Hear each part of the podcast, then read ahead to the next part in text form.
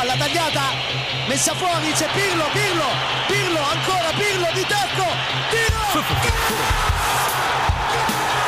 Una sassata del capitano, mamma mia una sassata del capitano questa volta non l'ha potuto.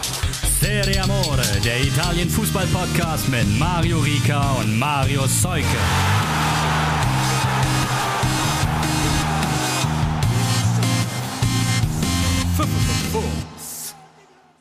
Das war sie also. Die Serie A-Saison 2021-22 ist zu Ende.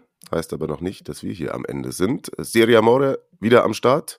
Wahrscheinlich sogar nächste Woche auch nochmal. Das hier ist aber heute der große Saisonrückblick. Und wir müssen gratulieren. Nach Mailand gehen die Grüße an die Rossoneri. Meistertitel der 19. Und wenn ich mir wir meine, dann können wir zu dritt gratulieren heute. Zum einen Marius Seuke, wie immer, wie gewohnt, wie ihr es kennt, am Start in Hamburg. Grüße.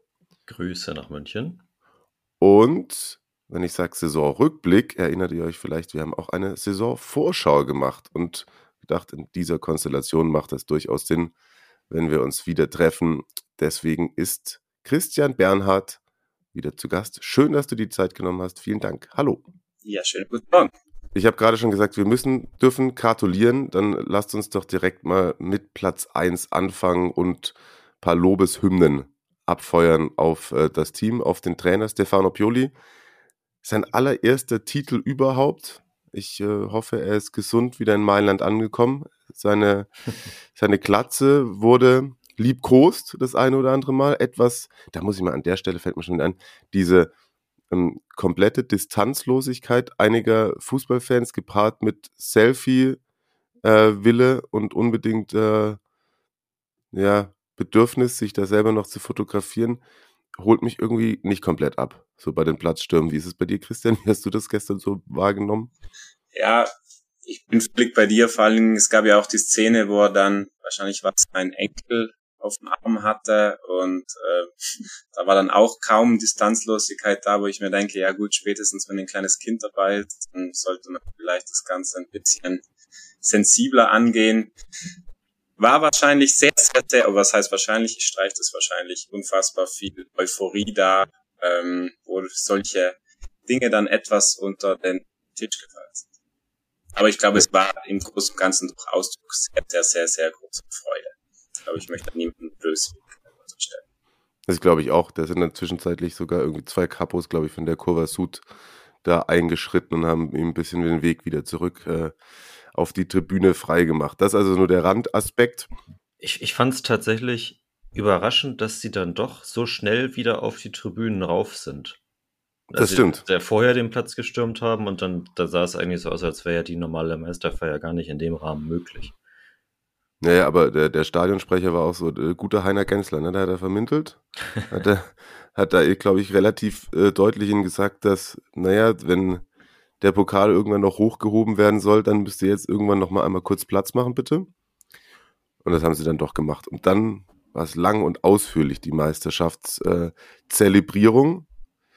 Äh, jeder Spieler einzeln rausgekommen. Eigentlich ganz cool. Jeder hat auch so seine kleine Geschichte. Müssen wir kurz einmal über wenn wir jetzt gerade eben noch so beim Gossip sind, über Slatan ähm, sprechen. Ich weiß nicht, Marius, ist das äh, kultig oder war es schon wieder zu kultig? Hier mit Zigarre und Champagner und. Ich fand es äh, eigentlich seinem Status angemessen. Dass, dass Bakayoko dann quasi auf die gleiche Art rausgekommen ist, da dachte ich dann, ja gut, okay. Natürlich darf der auch feiern, aber er ist, also Bakayoko ist natürlich nicht Slatan. Und er hat aber das Gefühl. Aber gut, er, ja, ja, er darf, er darf auch trotzdem auch die Er hat auch Spaß gehabt und ist, Gefühl, ja, ist ja ganz klar. Also ich hatte auch irgendwie das Gefühl, als sei Bakayoko so ein bisschen da der Klassenclown und irgendwie doch ganz relativ beliebt. Ja, vielleicht, vielleicht ist er ja auch so ein Spieler, der wichtig für die Kabine ist. Auch wenn er es auf dem Platz nicht so häufig war. Christian, Glaubst du auch vielleicht, dass er ein Kabinenspieler ist? Das sah ja danach aus, auf jeden Fall. Ja, die Bilder haben es definitiv hergegeben. Also wenn man sich auch angeschaut hat, wie die anderen Spieler ihn gefeiert haben, als er da einzog wie der große König, äh, gehe mal stark davon aus, dass er ja mit seiner Präsenz in der Kabine da auch seinen Teil beigetragen hat. Auf dem Platz äh, war sein Beitrag ja doch ziemlich äh, überschaubar. Da waren dann die Kollegen Tonali, Benacer und Kessier doch ein Stückchen vor ihm. Ja, aber zumindest ist er, haben wir Bakayoko einmal untergebracht. Ich finde, das muss irgendwie schon sein. ähm, jetzt, jetzt sind wir die ganze Zeit schon bei den Feierheiten. Das ist äh, Feiereien, weil das irgendwie natürlich so der letzte Eindruck ist, der hängen geblieben ist. Aber lass uns doch zumindest mal auch, was den Spieltag angeht, von vorne starten. Ich muss sagen, der Kollege, der das Drehbuch geschrieben hat, der bekommt auf jeden Fall keinen Job irgendwo bei einer Krimiserie. Ausgangssituation war klar. Äh, Marius, du hast es ja eigentlich ein bisschen, du hast ja zumindest auch versucht, Spannung herzureden. Ich weiß nicht, ob wir es uns alle verschrien haben, aber wie schnell war dir klar, dass das nichts mehr mit Spannung wird? Eigentlich von, von vornherein so ein bisschen.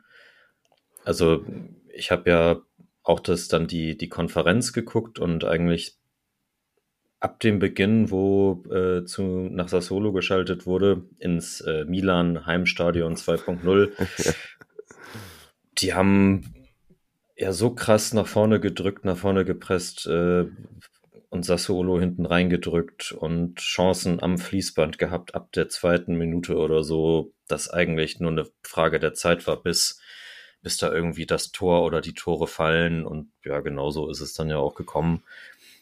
Und ja, man, man hat nicht abwartend gespielt, sondern quasi sein, sein Heil in der Offensive gesucht und da man ja auch weiß, weiß nicht, Sassuolo, die, die, die bolzen nicht hinten raus, die wollen rausspielen, wenn man dann da krass raufpresst und äh, auch so viel, so viel Motivation drin hat, dann ähm, ja, wurden die einfach überrollt. Und ich will ja niemanden für ein paar haben äh, aus der Community haben ja schon ihre elfte Saison aufgestellt. Und ich will da niemanden beeinflussen, aber ich glaube, mein, mein MVP-Guess hat sich auch äh, ja, zementiert so ein bisschen gestern Abend. Das Ding ist halt auch tatsächlich ne, bei Sassuolo diese Art und Weise, wie sie Fußball spielen äh, lassen und äh, oder lassen wollen oder das der der erfordert schon auch äh, höchste Konzentration. Und ich weiß nicht, Christian, ob das dann vielleicht an der einen oder anderen Stelle nicht mehr gegeben war. Also ich klar, Tore kassieren sie eh immer viele, aber das war schon bemerkenswert äh, dämlich, wie sie hinten ne, die Bälle hergeschenkt haben teilweise.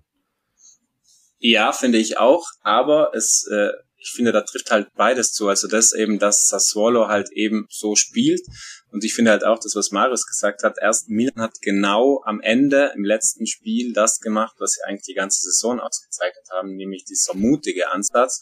Und ich finde auch in dem Spiel, Pioli hat es immer wieder geschafft, auch sich auf den jeweiligen Gegner auch immer was, ja, ganz Passendes einfallen zu lassen. Und was Marius angesprochen hat, bin ich mir sicher, dass das große Thema in der Milan-Kabine war, dass Sassuolo spielt von hinten raus. Deswegen machen wir so viel Druck und so ein ja, nachhaltiges Pressing, dass wir sie zu Fehlern zwingen, dass es dann solche Fehler sind, äh, ja, äh, müssen, muss vielleicht nicht unbedingt sein, dass du ins Dribbling da hinten zweimal gehst, aber Sassuolo steht ja für das. Und wenn ich so die letzten Wochen zurückdenke, wenn ich ansehe, wie Pioli zum Beispiel gegen Hellas leichte Anpassungen gemacht hat, wissend eben, dass Hellas dieses 1 gegen 1 Pressing mehr oder weniger das ganze, oder 1 gegen 1 über das ganze Feld spielt, wie er da Tonali weit bis an den Stra in den Stra gegnerischen Strafraum reingezogen hat.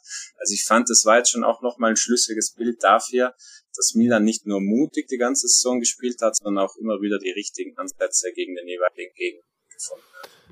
Und im äh, Märzer war dann auch relativ schnell klar, ich weiß nicht, wann die Spieler das das erste Mal mitbekommen haben, dass da wahrscheinlich nichts geht. Man hat den dann das ein oder andere Mal auch, finde ich, irgendwie wirklich angemerkt. In der ersten Halbzeit wollte der Ball gar nicht rein. Für mich die, die Szene ähm, ja, aus, aus diesem Spiel ist in der Halbzeitpause, wie Ivan Perisic dann beim Weg wieder nach draußen einer der ersten ist und auf die Teams warten muss und dann fast eine Minute da im Kabinengang sitzt, da schon die Enttäuschung da ist. Wir haben dann trotzdem noch drei Tore gemacht, 3-0 gewonnen. Aber klar, das äh, war dann irgendwie hinten raus nicht mehr überraschend. Äh, den einen oder anderen Spieler ähm, ist es dann doch noch überkommen.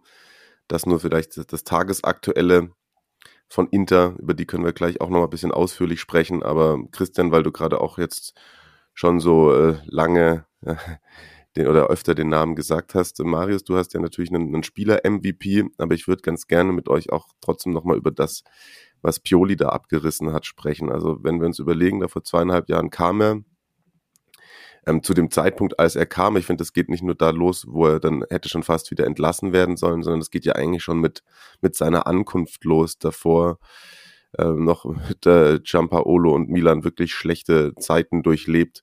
Und wenn ich ein bisschen so auch, glaube ich, meinen eigenen Eindruck von damals und das, was man so von den Milan-Fans gelesen hat damals in der Retrospektive, Marius eigentlich so wirklich haben wollte, den auch keiner am Anfang, oder? Nee, also als, als das äh, verkündet wurde, da war eigentlich die Meinung einhellig, okay, hu, hoffentlich kriegen wir einigermaßen vernünftig die Saison um und dann schauen wir mal weiter. Und dann war es ja tatsächlich auch so, dann wurde mit Ralf Rangnick verhandelt, aber sich dann eben letztlich für Pioli weiter entschieden und Hut ab, Maldini und Co vor dieser Entscheidung, also auch zu dem Zeitpunkt, auch ob, obwohl das nach dieser, nach dieser äh, Corona-Pause ja diese erste wahnsinnig starke Phase von Milan war, wo sie dann ja auch in die, äh, in die Champions League nicht oder doch gekommen sind oder nicht gekommen sind, weiß ich gerade nicht mehr so genau. Hm. War ja da hat, hat man schon gesehen, in welche Richtung es, es mit Pioli gehen kann, aber trotzdem hätten auch da die wenigsten wahrscheinlich gesagt, okay, in, in zwei Jahren stehen wir mit ihm auf jeden Fall ganz oben. Und ich finde auch, dass äh, was, was Christian gerade schon gesagt hat, dass, dass, dass er sich so einstellen kann, mittlerweile auch auf die Gegner und taktische Kniffe findet, um, um da dann die Spiele zu, zu Milans Gunsten zu entscheiden. Das, das spricht ja auch für seine Weiterentwicklung als Trainer, denn ich glaube, das hat man ihm vorher nicht zugetraut. Auch aus, aus seiner Zeit bei Inter und, und, und so weiter und den, den anderen Stationen, den vielen anderen Stationen, die er schon hatte, kannte man das nicht. Und so wie sich die Milan-Mannschaft insgesamt diese Saison weiterentwickelt hat, gilt das eben genauso auch für ihn. Und ja, der, der, der größte Part an dieser Meisterschaft gebührt ihm natürlich, auch wenn man im Zweifelsfall dann doch meistens immer eher den Fokus auf den Spielern hat. Hm. Also Props auf jeden Fall auch für diese Kontinuität. Anscheinend ja Kontinuität im Fußball doch etwas, das Erfolg bringen kann. Christian, was, was würdest du denn sagen? Ähm, hast du irgendwie einen, einen Moment oder wo du selber mal gemerkt hast, dass es bei, bei Pioli selber äh, Klick gemacht hat? Oder ist es eine kontinuierliche Entwicklung auch bei ihm aus, aus so aus Trainerskill-Sicht? Und was glaubst du denn, ist so sein, seine größte Stärke? Also ich würde sagen, die ganze Geschichte ist eine Geschichte des Vertrauens, äh, würde ich mal sagen, weil Maldini und Massara da eben auch eine ja, ganz wichtige Rolle gespielt haben, ihm auch den Rücken gestärkt haben. Und man darf ja nicht vergessen, ganz am Ende, am Anfang, Marius hat es ja auch schon angesprochen, äh, da hat ziemlich lang der Hashtag Pioli out unter den Milan-Fans äh, getrennt. Also als der kam, war wirklich nicht äh, so schön, dass du da bist quasi. Und Bioli hat auch mal erzählt, es gab am Anfang auch, musste auch mit den Spielern erst eine gemeinsame Linie finden. Er hat gemeint, Kessie und Calabria zum Beispiel, die sind nicht so zurechtgekommen mit dem, was er so für Ideen hatte. Aber da sind wir wieder beim Punkt Vertrauen.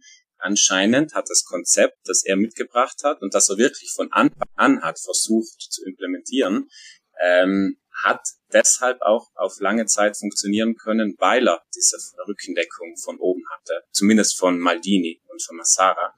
Und dieser Knackpunkt, ich glaube, da kommen wir nicht drum rum, das war dieses 0-5 gegen Atalanta im Dezember 2019, wo, wo wirklich kurz davor war, ja, dass auch Pioli womöglich de, ja, seine Zeit ist. Äh, das hat sich schon angesprochen, Ralf Rangnick, äh, diese Geschichte.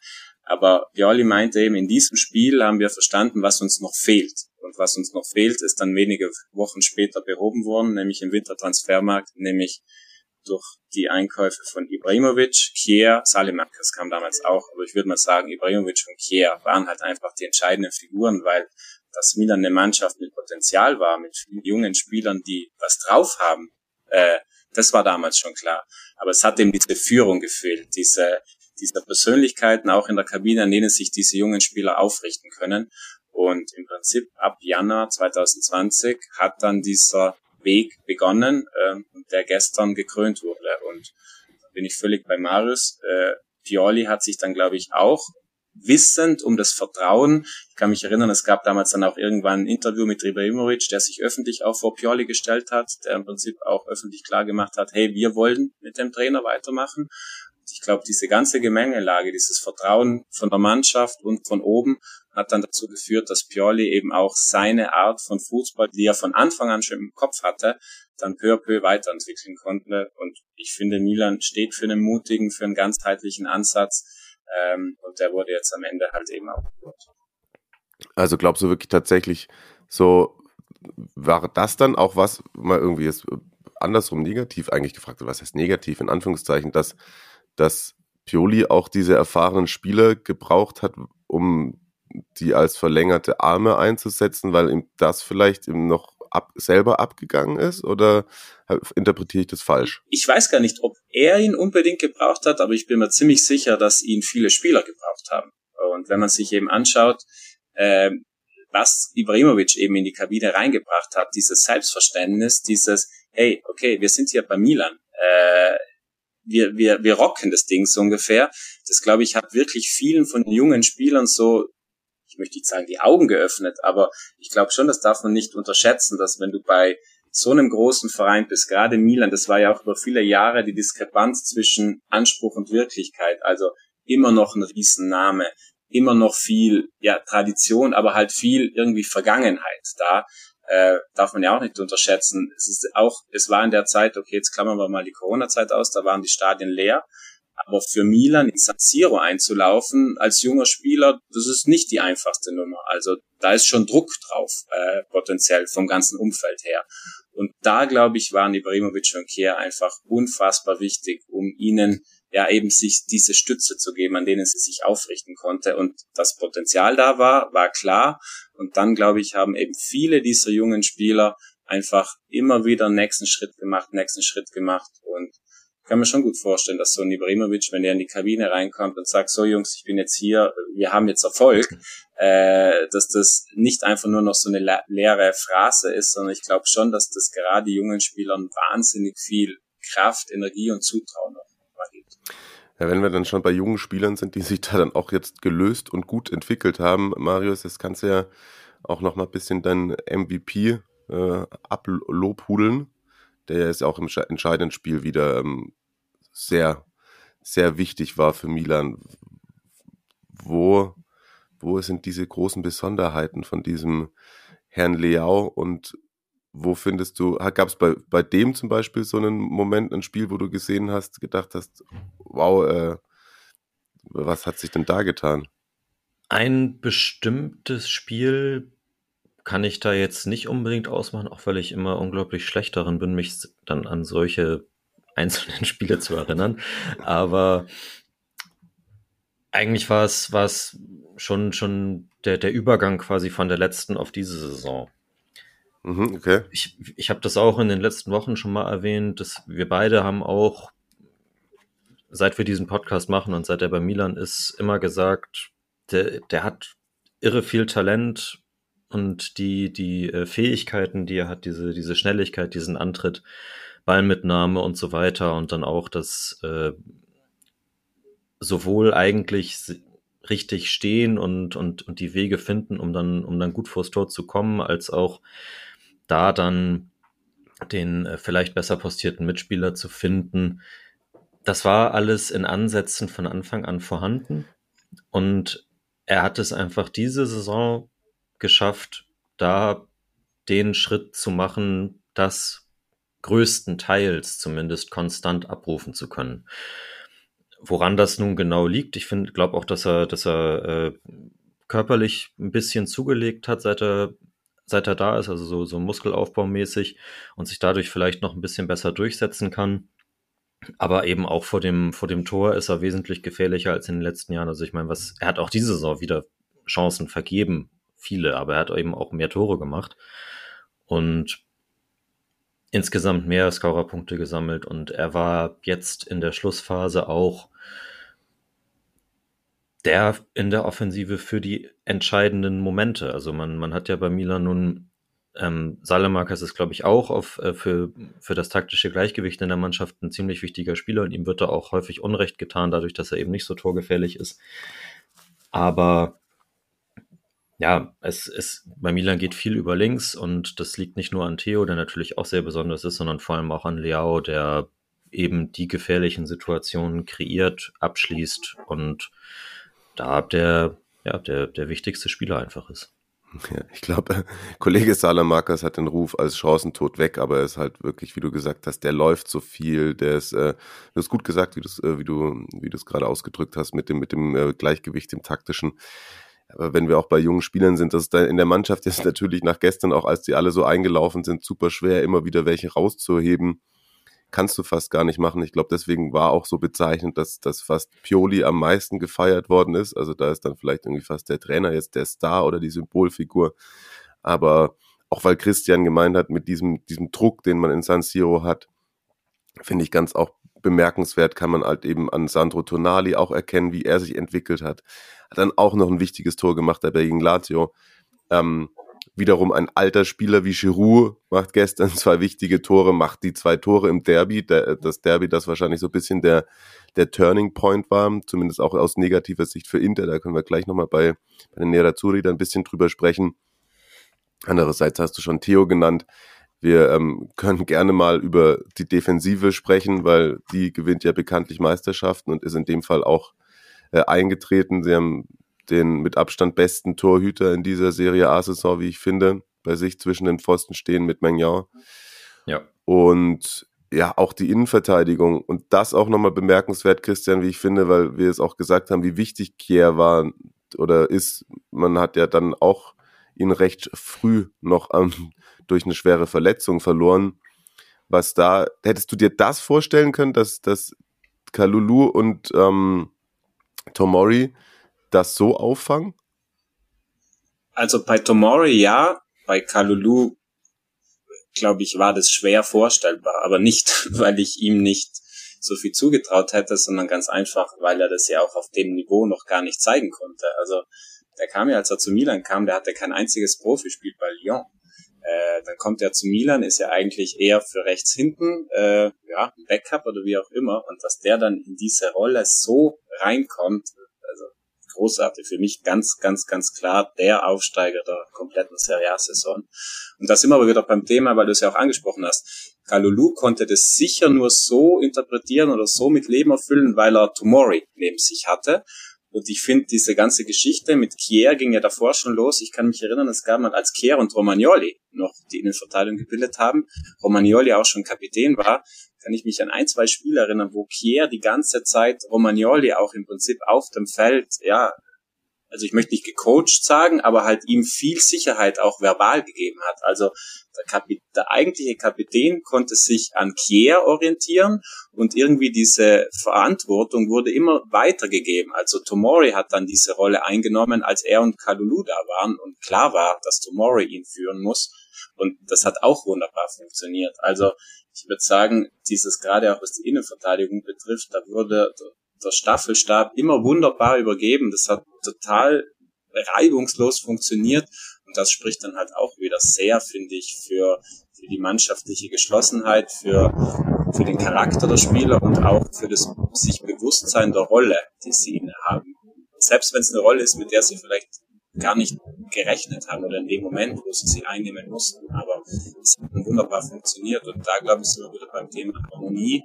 Äh, man darf ja bei Pioli, finde ich, auch nicht vergessen, dass er ein wahnsinnig gutes menschliches Händchen hat. Äh, ich erinnere nur daran, Pioli war bei der Fiorentina, als die Tragödie mit der Story passiert ist. Und das, diese, ich glaube, niemand schwer vorstellbar, wie man sowas moderiert, äh, so eine Tragödie. Und äh, Pioli hat es unfassbar gut gemacht, hat da schon sein menschliches Händlein äh, bewiesen. Und ich glaube, das kam jetzt halt auch wieder bei Milan zum. Ja, echt ähm, eine spannende Geschichte, die da Milan geschrieben hat in den letzten äh, zweieinhalb Jahren und muss man dann im Endeffekt auch weiß nicht, den Strich drunter ziehen oder was muss man darf. Äh, Marius, kannst mir gerne sonst auch widersprechen in der Gesamtsumme mit auch dem Fußball, den sie spielen wollten und wieder, wie sie da rangekommen sind, ähm, eine mehr als verdiente Meisterschaft. Klar, hundertprozentig. Also auch es wäre wiederum so, dass, dass wenn Inter jetzt Meister geworden wäre, dann hätte ich gesagt, das ist auch verdient, aber so dass das Milan das Ding jetzt geholt hat. Das geht absolut in Ordnung. Ähm, man, man gönnt denen das auch all, allen, allen im Verein eigentlich und ja, passt. Dann lass uns doch mal zu Inter weiterspringen, weil man kann natürlich auch ähm, das auch aus der aus der Blickrichtung betrachten, dass man schon auch mit sagen kann, dass es Inter sich schon auch selbst zuzuschreiben hat, dass man den Titel nicht verteidigt hat. Man hat äh, zwei Titel geholt, die Supercoppa und die Coppa, aber für die Meisterschaft hat es eben nicht gereicht. Klar, symbolisch immer wieder war auch natürlich bei uns in der Übertragung Thema, ist das Spiel gegen Bologna mit dem Aussetzer von Radu. Aber ich habe es auch schon im Kommentar gesagt und will es auch gerne hier im Podcast nochmal äh, unterstreichen, dass der ganz alleine sicherlich nicht die Meisterschaft verloren hat. Und man muss ja dazu sagen, zu dem Zeitpunkt stand es ja schon nur noch eins zu eins, obwohl man früh in Führung gegangen ist. Und wenn er den Fehler nicht macht und im, bei hätte, hätte Fahrradkette bleiben, wäre es ein Punkt gewesen, der jetzt am Ende auch nicht gereicht hätte für die Meisterschaft. Deswegen, gerade vorhin schon Stichwort Derby, ich glaube, wenn man da gewonnen hätte, wäre man sieben Punkte vorne gewesen, hätte noch ein Nachholspiel gehabt. Man führte bis 15 Minuten vor Schluss. Dann kam Olivier Giroud und danach kam der große Einbruch. Christian kam das, der Einbruch durch diese, diesen mental negativen Nackenschlag oder glaubst du auch sonst wäre das eine Phase gewesen in der Saison, wo wir ja dann über die fehlende Rotation eines Inzagis hätten sprechen müssen? Ja, also ich bin auch erstmal ganz klar, ja, das Radu-Bild wird wahrscheinlich eingehen äh, in diese Scudetto-Entscheidung, aber ich bin ganz klar bei dir. Für mich war auch dieses Derby der Knackpunkt. Du hast es ja schon wunderbar angesprochen.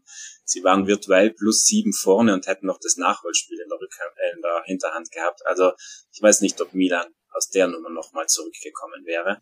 Ähm, dementsprechend war das für mich ganz klar der Knackpunkt, das Derby. Ja, und die Wochen darauf ja, ich finde, man hat ihnen damals angemerkt, dass sie mh, hm, physisch nicht auf dem Niveau waren, ähm, an dem sie jetzt am Saisonende auch wieder waren und logischerweise in dieser Hochphase November, Dezember.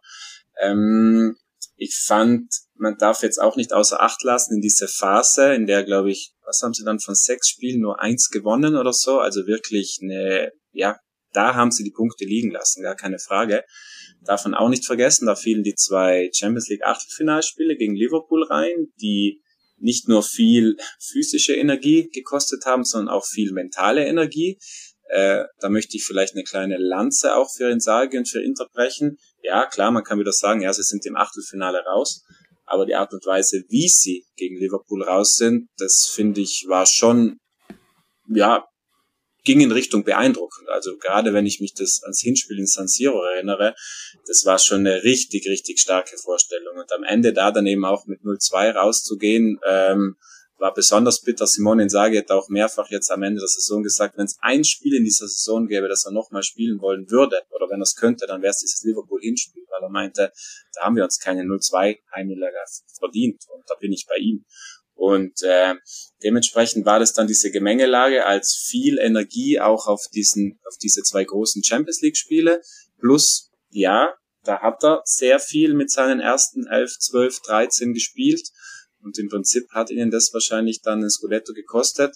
Letzte kleine Klammer. In einigen dieser Spiele hat auch ein gewisser Marcelo Brozovic gefehlt. Äh, sei es verletzungsbedingt, als dann, glaube ich, auch einmal gesperrt. Und äh, das ist vielleicht auch ein Grund dafür, warum man dann gegen Turin oder wie auch immer ein paar Mal nur unentschieden gespielt hat, wo man eben auch gesehen hat, wie unfassbar wichtig Brozovic für diese Mannschaft ist. Ja, und in der Phase hat auch tatsächlich dann Barella, finde ich, überspielt gewirkt. Genau. Der da hätte in die Fußstapfen äh, treten sollen, müssen können. Äh, ihm ist das aber nicht gelungen. Aber wenn man sich die Stats von Brozovic anschaut, dann weiß man auch, dass das extrem schwer ist, weil er halt zentraler Dreh- und Angelpunkt dieser Mannschaft ist.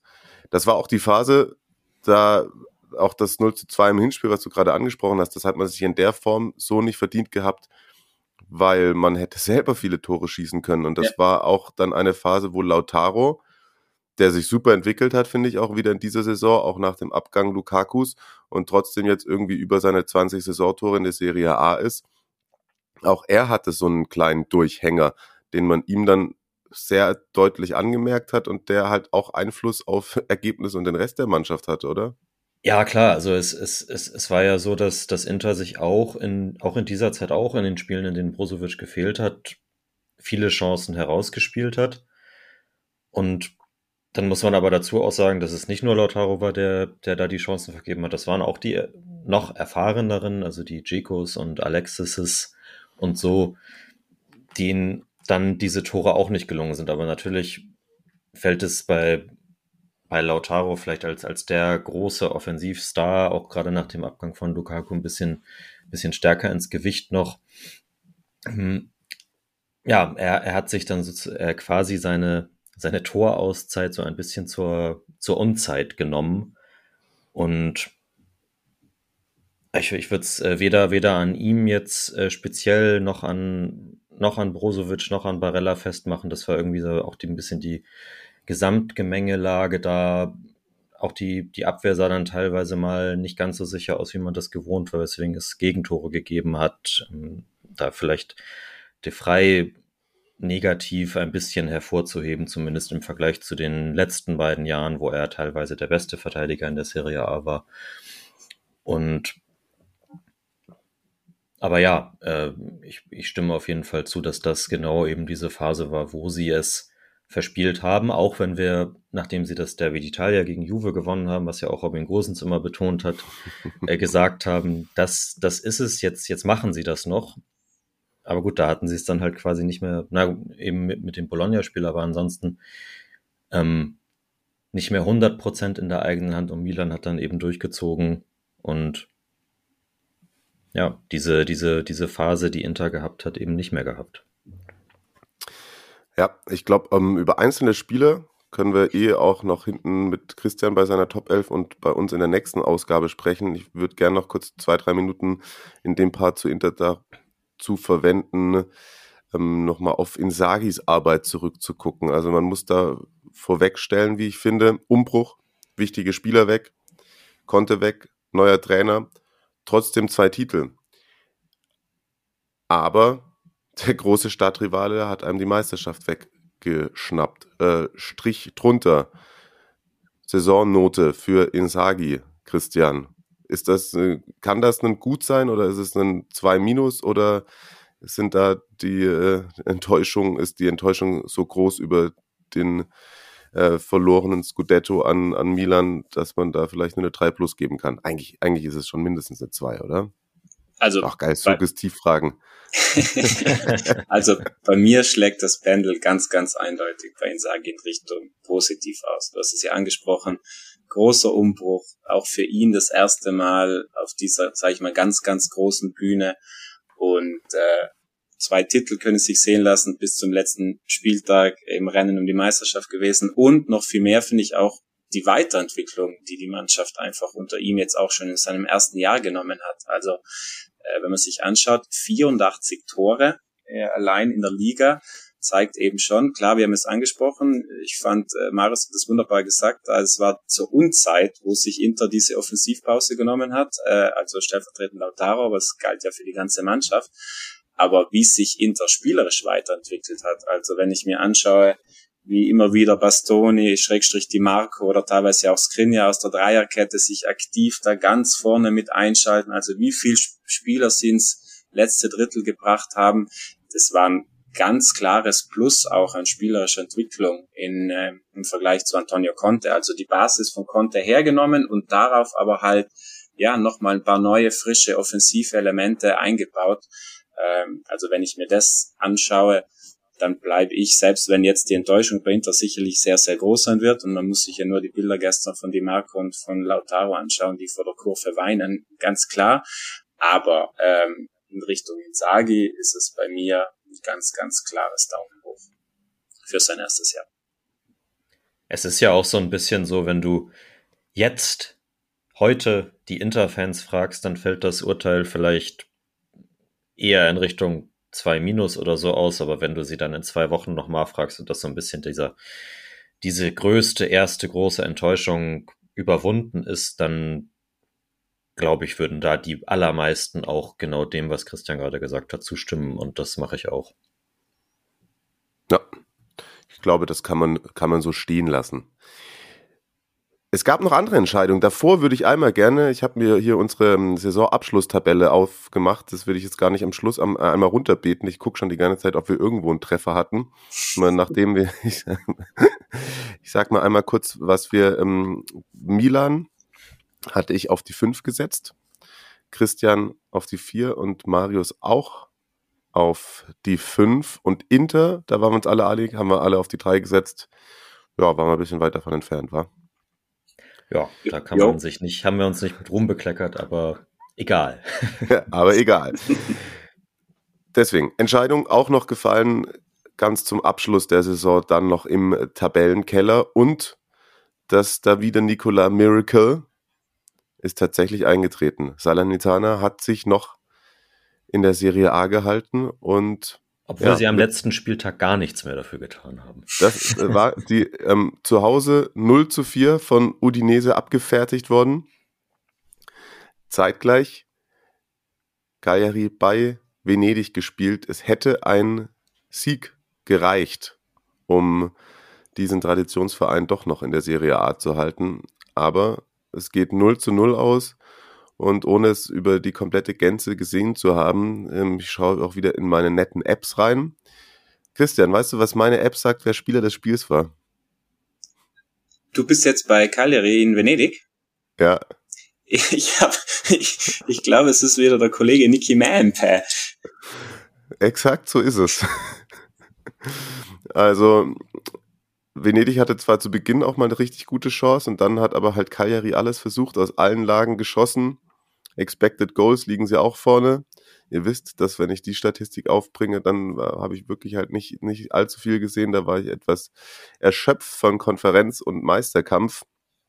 Ähm, ja, aber boah, also ist dann irgendwie klar super bitter, dass einem da einfach nur noch dieses eine Tor gefehlt hat. Aber bei der, also wenn man sich das den ganzen Verlauf jetzt in der Rückrunde anschaut, ist das ein verdienter Abstieg, Christian? Ja, also man kommt ja nicht um drumrum, um glaube ich ja zu sagen. Und ich finde genau dieses letzte Spiel ist dann halt einfach wirklich sinnbildlich für die ganze Nummer. Also Udinese tut dir diesen unfassbar großen Gefallen, tut dir den jetzt sogar schon in der ersten Hälfte mit dem 3-0 zur Halbzeit. Also du weißt spätestens da, okay, Jungs, wir haben das Ding hier zu gewinnen, beim letzten, der schon abgestiegen ist. Und wenn du es dann nicht schaffst, ja, dann ist es verdient. Ich glaube, was ein Sieger auch aus den letzten zwölf Spielen, ähm, ja, also krass, wie Cagliari sich da runter manövriert hat. Ähm, ich fand aber einen sehr ehrlichen Moment nach dem Abstieg. Präsident Giulini hat dann im Interview gemeint, er, er entschuldigt sich selbstverständlich bei allen Fans und hat gemeint, dieses Unheil hat seinen Lauf genommen damals, als sie Barella verkauft haben, als sie sehr viel Geld für Cagliari-Verhältnisse eingenommen haben und als sie damit meinten, sie möchten so ein bisschen Schritt nach oben machen und einige verdiente große Namen geholt haben, damals damit auch so das Gehaltsgefüge ja in andere Sphären gebracht haben. Und er meinte, dieser Versuch, diese Entwicklung ist halt komplett gescheitert und hat jetzt sozusagen drei Jahre später dazu geführt, zu diesem bitteren Gang in die zweite Liga. Also ich fand die Einsicht von Giulini sehr ehrlich. Ähm, diese Saison, glaube ich, waren es ja Namen wie Strothmann oder Keta Balde, also relativ große Namen, die aber nicht wirklich äh, groß was beigesteuert haben. Ja. Deshalb in diesem bitteren Moment äh, zumindest eine sehr, sehr ehrliche Analyse aus Cagliaris Sicht. Ja, das ist bemerkenswert. Ich meine, da steht für mich auch noch zum Beispiel der Name Godin, bisschen exemplarisch ja. dafür. Der natürlich auch, äh, der ist dann, glaube ich, im, im Winter geschasst worden, nach einem Spiel gegen Udinese, meine ich. Und auch einem, einem Spiel gegen Inter, als man Auflösungserscheinungen hatte. Und da auch ja gesagt wurde, dass da gerade einige ähm, es nicht wert sind, das Trikot zu tragen und sich da dann auch nicht mehr damit identifiziert haben. Also da war gutes Gehalt und ein schönes Häuschen am Meer das Einzige, was sie mitgenommen haben aus Cagliari. Und äh, deswegen, ja, die Entwicklung irgendwie dann äh, folgerichtig, müssen sie neu angreifen, ist, glaube ich, Marius, wie siehst du es, nur kurz noch eins zu, ist das für Parma äh, fast noch doofer, dass jetzt noch so vielleicht ein, ein, ein weiterer Traditionsclub und einer mit bisschen Strahlkraft da in die Serie B runtergeht. Es ist natürlich so, dass Cagliari jetzt so oder so der nominelle Aufstiegsfavorit Nummer eins sein wird in dieser Liga. Egal was, was Parma jetzt auf dem Trainer oder dem Transfermarkt machen wird. Ähm, Cagliari wird ja auch nicht alle Spieler wahrscheinlich abgeben können. Von daher wär, wird das eine nominell sicherlich starke Mannschaft sein, die sie da stellen werden. Aber man hat es eben bei, bei, bei Parma gesehen, dass, äh, dass die Namen dafür dann nicht unbedingt ausreichen. Und ich kann mir vorstellen, dass es auch für die Sarden eine ziemlich schwere Saison werden wird. Hm. Und auf der anderen Seite kurze Davide Nicola Praise äh, hier. Christian, der, der Typ ist schon irgendwie ein Phänomen auf der Trainerbank. Und den Schritt, den sie gemacht haben, wo man vielleicht auch gedacht hat, ja gut, jetzt nochmal Trainer entlassen, macht doch eh alles keinen Sinn. Es hat sich äh, alles ausgezahlt. Ich hätte es nicht gedacht. Ja, also, also das ist wirklich ganz, ganz großes Kino. Also ich glaube, das kann man nicht anders sagen. Nicola ist ja auf der Pressekonferenz jetzt vor dem letzten Spiel, ist er ja mit einem T-Shirt eingelaufen, auf dem stand ganz groß sieben Prozent. Und er meinte, sieben Prozent, das war die Wahrscheinlichkeit, als er und Sabatini, müssen wir auch noch nennen, der Sportdirektor dann da dazu kamen. Das war die äh, statistische Wahrscheinlichkeit, dass die Salernitana noch drin bleibt. Und aus diesen sieben Prozent wurden gestern Abend 100 Prozent. Also ja, was soll man dazu sagen? Ich glaube, die hatten Mitte April hatten die noch zwölf Punkte Rückstand. Und dann starten die so eine Serie, äh, ja, Wahnsinn. Also auch mit dem, mit dem Fans immer Reck im Hintergrund. Aber wie du völlig richtig sagst, also David Nicola ist echt, also diese Crotone-Nummer damals war ja schon, ja, schwer erklärbar. Jetzt legt er nochmal was nach in dieser Kategorie, in dieser Fußballwunder-Kategorie. Dazwischen hat der Torino auch mal kurz drin gehalten. Äh, das war auch alles andere als eine einfache Aufgabe. Also ich finde, ich, das, das, was ich mir wirklich wünschen würde für die nächste Saison, ist, dass David Nicola jetzt mal eine Mannschaft von Anfang an mit einer kompletten Vorbereitung äh, haben kann und mit der einfach ja nicht nur als Feuerwehrmann, sondern von Anfang an, von Grund auf jetzt auch weiterarbeiten kann.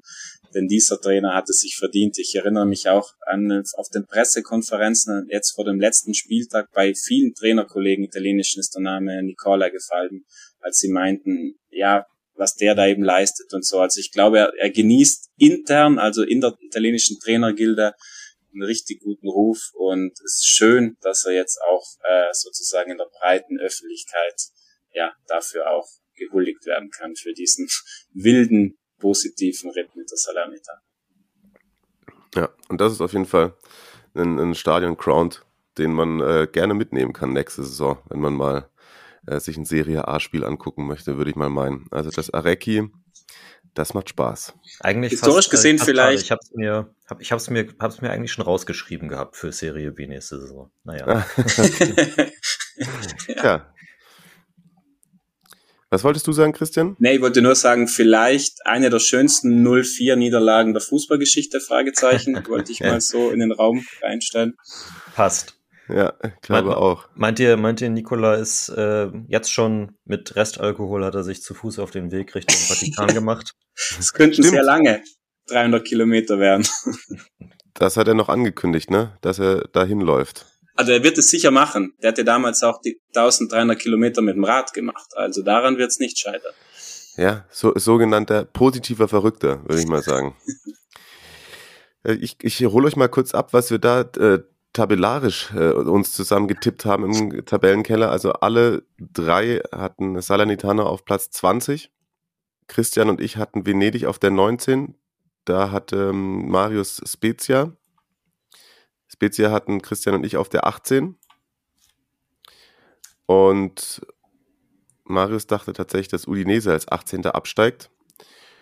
Dann hatten äh, über dem Strich direkt, also das Aufsteiger Empoli die Klasse hält, waren wir uns alle einig. Chris, äh, Marius und ich hatten Empoli auf der 17.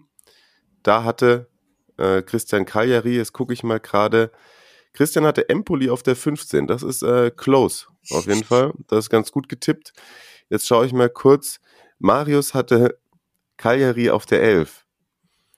Ja. Und äh, Venedig, das weiß ich aber, kann ich mich dran erinnern, das war sogar ähm, der Wunsch der Vater des Gedankens, die hattest du auf der 16, dass sie es schaffen. Genau. Ähm, abgestiegen ist ja auch noch Genoa, da kann ich mal gucken.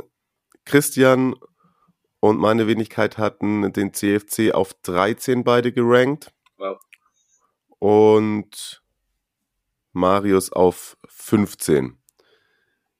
Also, das ist äh, ja auch nicht komplett alles richtig gewesen.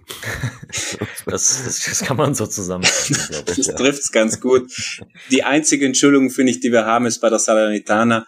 Bis Kollege Nicola das Ganze übernommen hat, waren wir auch mehr als auf Kurs.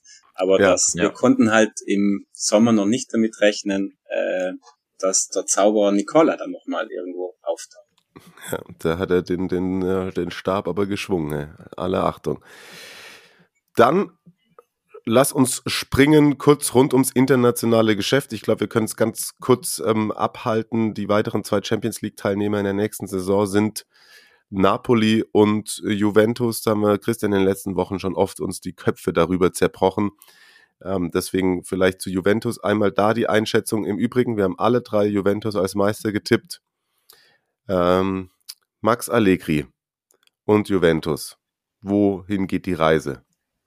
Also aus meiner Sicht wäre es jetzt nicht richtig, auch im, im, im Sinne der, der Kontinuität, da jetzt schon wieder alles äh, über den Haufen zu schmeißen und wieder irgendwas ganz Neues zu machen.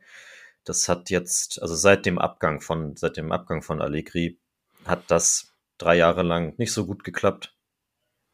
Und deswegen muss auch wenn das die Saison natürlich auch dadurch, dass man dann das Kupperfinale noch verloren hat und so natürlich unterm Strich enttäuschend ist.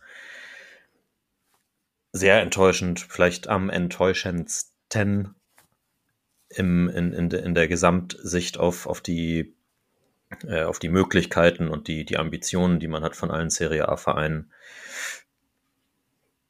Ja, aber man, diesen, diesen Weg muss man jetzt erstmal weitergehen, zumindest äh, gucken, was nächste Saison da wenn man jetzt ein bisschen auf dem Transfermarkt auch was macht, äh, was, was, was dann da möglich ist. Hm. Christian, glaubst du, auch Kontinuität bei Juve wäre das Richtige? Und äh, ja, wobei Kontinuität, bisschen Entwicklung dürfte schon noch mit reinkommen, oder? Also es wird auch nichts anderes passieren, denn der Name Allegri ist so eng mit dem Namen Agnelli verbunden, äh, dass diese Rückkehr äh, ja hat Agnelli massiv vorangetrieben und dementsprechend äh, Allegri ist ja auch mit einem längerfristigen, sehr, sehr gut dotierten Vertrag ausgestattet. Also ich kann mir kaum vorstellen, dass da was anderes passiert. Ähm, ja, wurde jetzt ja schon viel darüber gesprochen. Für mich ganz klar mit Riesenabstand die Riesenenttäuschung, nicht nur wegen Platz vier und titellos und weil sie eigentlich bis auf die gute Phase Anfang des Jahres, als sie nochmal rangekommen sind, aber ich glaube, wenn man sich die komplette Saison ansieht, glaube ich, waren sie drei Viertel der Saison, hatten sie keine Aktien im Meisterrennen und das würde ich mal sagen, ist aus Juves Sicht äh, ziemlich enttäuschend. Es geht ja nicht darum, dass du es vielleicht hättest gewinnen müssen, aber zumindest in Reichweite sein und davon waren sie ja weit entfernt. Ja, und am meisten bleibt bei mir aber negativ hängen einfach das, was spielerisch gezeigt wurde oder nicht spielerisch gezeigt wurde. Also ich finde, da ist Allegri jetzt wirklich sehr gefordert über den Sommer. Ich bin gespannt, ob er diese Rolle dann ausfüllen kann. Ich habe das Gefühl, danach kommen wir auch noch kurz zu Napoli. Spalletti und Allegri waren ja beide zwei Jahre raus, sozusagen, ähm, sind dann wiedergekommen. Ähm, und im Unterschied zu Spalletti, finde ich, hat man bei Allegri das Gefühl phasenweise gehabt, dass er stehen geblieben ist in, ja, in, in der fußballerischen Entwicklung. Und da bin ich schon gespannt, ob da neue Impulse auch äh, seinerseits jetzt in der nächsten Saison kommen, denn ich glaube nicht, dass das allein nur an den Spielern liegt, sondern ich finde, da muss man schon auch eine gewisse Idee, gerade eine Idee mit Ball, was das Spielerische betrifft, neu entwickeln bei Juve und mal schauen, ob Allegri das hinbekommt. Und weil der Name gerade gefallen ist, ganz kurz zwei Sätze von dir, Christian, dazu. Was fehlt Napoli und Spalletti, was Milan und Pioli haben? Also ich habe gerade gesagt, also die größte Enttäuschung ganz klar Juve, brauchen wir gar nicht drum rumreden. Ich muss sagen, leider, so wie es jetzt am Ende lief, war Napoli für mich auch eine Enttäuschung. Und zwar eben, weil sie genau in dieser entscheidenden Phase, als sie es eigentlich in der Hand hatten, zumindest aus diesem Zweikampf auch, zumindest bis zum Schluss einen Dreikampf zu machen, dass sie da dann wieder diesen Mental Breakdown hatten mit diesen drei Spielen, Roma, Fiorentina, Empoli, ein einziger Punkt, zwei Heimspiele darunter. Das war für mich schon jetzt auch ja, ziemlich enttäuschend, weil sie hatten eigentlich spielerischere Grundlage. Sie hatten auch anders als damals äh, vor einigen Jahren, als nach dem Koulibaly-Tor in Turin ja die ganze Stadt von diesem Scudetto geträumt hat, fand ich damals war es halt auch das erste Mal. Da waren alle Spieler auch zum ersten Mal in dieser Situation. Ich glaube, man kann sich vorstellen, was für ein emotional, wie viel welches Päckchen man da in Neapel auf sich rumträgt. Und deshalb, und damals ist es ja auch noch gegen Juve auf seiner, sag ich mal, zu seiner Höchstzeit, hat es nicht geklappt. Aber jetzt, dieses Jahr, hättest du wirklich dranbleiben können, zumindest bis zum Schluss. Waren viele Spieler dabei, die damals auch schon dabei waren, die Generation Insigne, Koulibaly, Mertens. Und deshalb war es für mich jetzt, ja, einfach enttäuschend, dass sie es nicht geschafft haben, bis zum Schluss dabei zu sein. Nochmal, ich hätte nicht von Napoli den Scudetto erwartet, gar keine Frage. Aber ich hätte erwartet, dass sie, ja, dass sie bis zum Ende zumindest mitreden. Und äh, das finde ich sehr, sehr schade, wie sie das weggeworfen haben. Im Endeffekt sieben Punkte hinter Milan. Zum Beispiel gegen Empoli, den Aufsteiger, hat man null Punkte geholt. Das nur so als Randnotiz. Und man hat ja auch die die Spiele wirklich auch gegen die direkte Konkurrenz jetzt in der, in der Rückrunde teilweise größtenteils abgegeben. Also das, ja. das daran lag es natürlich auch. Und so bleibt dann Insigne geht, bei, bei Mertens weiß ich es jetzt gerade nicht hundertprozentig, aber eben auch diese Generation, also Carsten Fuß hat ja gestern Abend auch schon Insigne quasi als so ein bisschen als den Unvollendeten bezeichnet im Napoli-Trikot der sich jetzt verabschiedet nach Toronto geht und weil er eben nicht diese Meisterschaft geholt hat und das gilt vielleicht Natürlich können sie nächste Saison wieder angreifen, wenn, wenn Koulibaly und Mertens und Co. bleiben. Aber ja, an, an, ansonsten gilt das auch eigentlich für diese gesamte Generation, an, die, aus, die aus dieser Sari-Mannschaft hervorgegangen ist quasi. Ein letzter Satz dazu noch für mich ja wieder bezeichnend, dieses Saisonfinale. Also kaum ist der Druck abgefallen. Kaum war klar, dass das Ding jetzt durch ist, ganz oben, was machen sie? Sie spielen wieder den Fußball, den sie spielen können und sie gewinnen die Spiele. Also das war dann für mich eben auch bezeichnend. Das zeigt eben, dass das eine, eigentlich eine komplett mentale Geschichte war. Dass du anscheinend mit diesem großen Päckchen nicht, ja, nicht damit so umgehen konntest. Äh, und da müssen wir leider, glaube ich, auch Spalletti reinnehmen und Spalletti ganz klar trennen. Also die spielerische Entwicklung, die Napoli unter ihm in diesem Jahr genommen hat, ganz, ganz großartig, keine Frage. Aber eben, wie Maris ja auch gesagt hat, in den Momenten, in den großen Spielen, als es drauf ankam, da hat vielleicht auch Spalletti den einen oder anderen Fehler gemacht, hat das manchmal emotional sehr aufgeladen im Vorfeld und irgendwie hat die Mannschaft es dann jedes Mal, da fallen ja die zwei Barcelona-Spiele zum Beispiel auch rein, jedes Mal hat es nicht funktioniert, jedes Mal gab es Rückschläge und deswegen, ja, unvollendet, glaube ich, trifft es ganz gut. Äh, die Mannschaft hätte so viel fußballerisch drauf gehabt, hat es aber dann in den entscheidenden Momenten nicht liefern können. Ja. Und das zieht sich ja leider bei Spalletti auch so ein bisschen durch. Genau. Das war, das war, als er Roma-Trainer war zum ersten, also beim, bei seiner ersten Roma-Station war das schon so und das war bei Inter so, dass, dass es eben nie ganz für ganz oben gereicht hat, sondern er immer so ein bisschen halt diese letzten zwei, drei, vier Prozentpunkte gefehlt haben. Man muss ja auch sagen, 31 Gegentore, das ist Topwert gemeinsam mit Milan. 74 Treffer selber gemacht, da haben nur Inter und äh, Lazio mehr Tore geschossen. Also es war schon sehr vieles sehr gut bei Napoli, aber ja, ich glaube, die Erklärungsansätze, die Christian da gerade gefunden hat, ähm, ja, vielleicht könnt ihr mit denen auch was anfangen. Ich finde das äh, sehr schlüssig. Kann noch an der Stelle kurz sagen, ich hatte Napoli auf die 2 gesetzt. Ihr beide hattet sie auf der 6. Und der sechste Platz ist ja auch einer, der jetzt für die Europa League Qualifikation reichen wird. Da waren äh, folgende Entscheidungen noch zu fällen. Im Lazio und AS, die beiden römischen Vereine, spielen nächste Saison in der Europa League.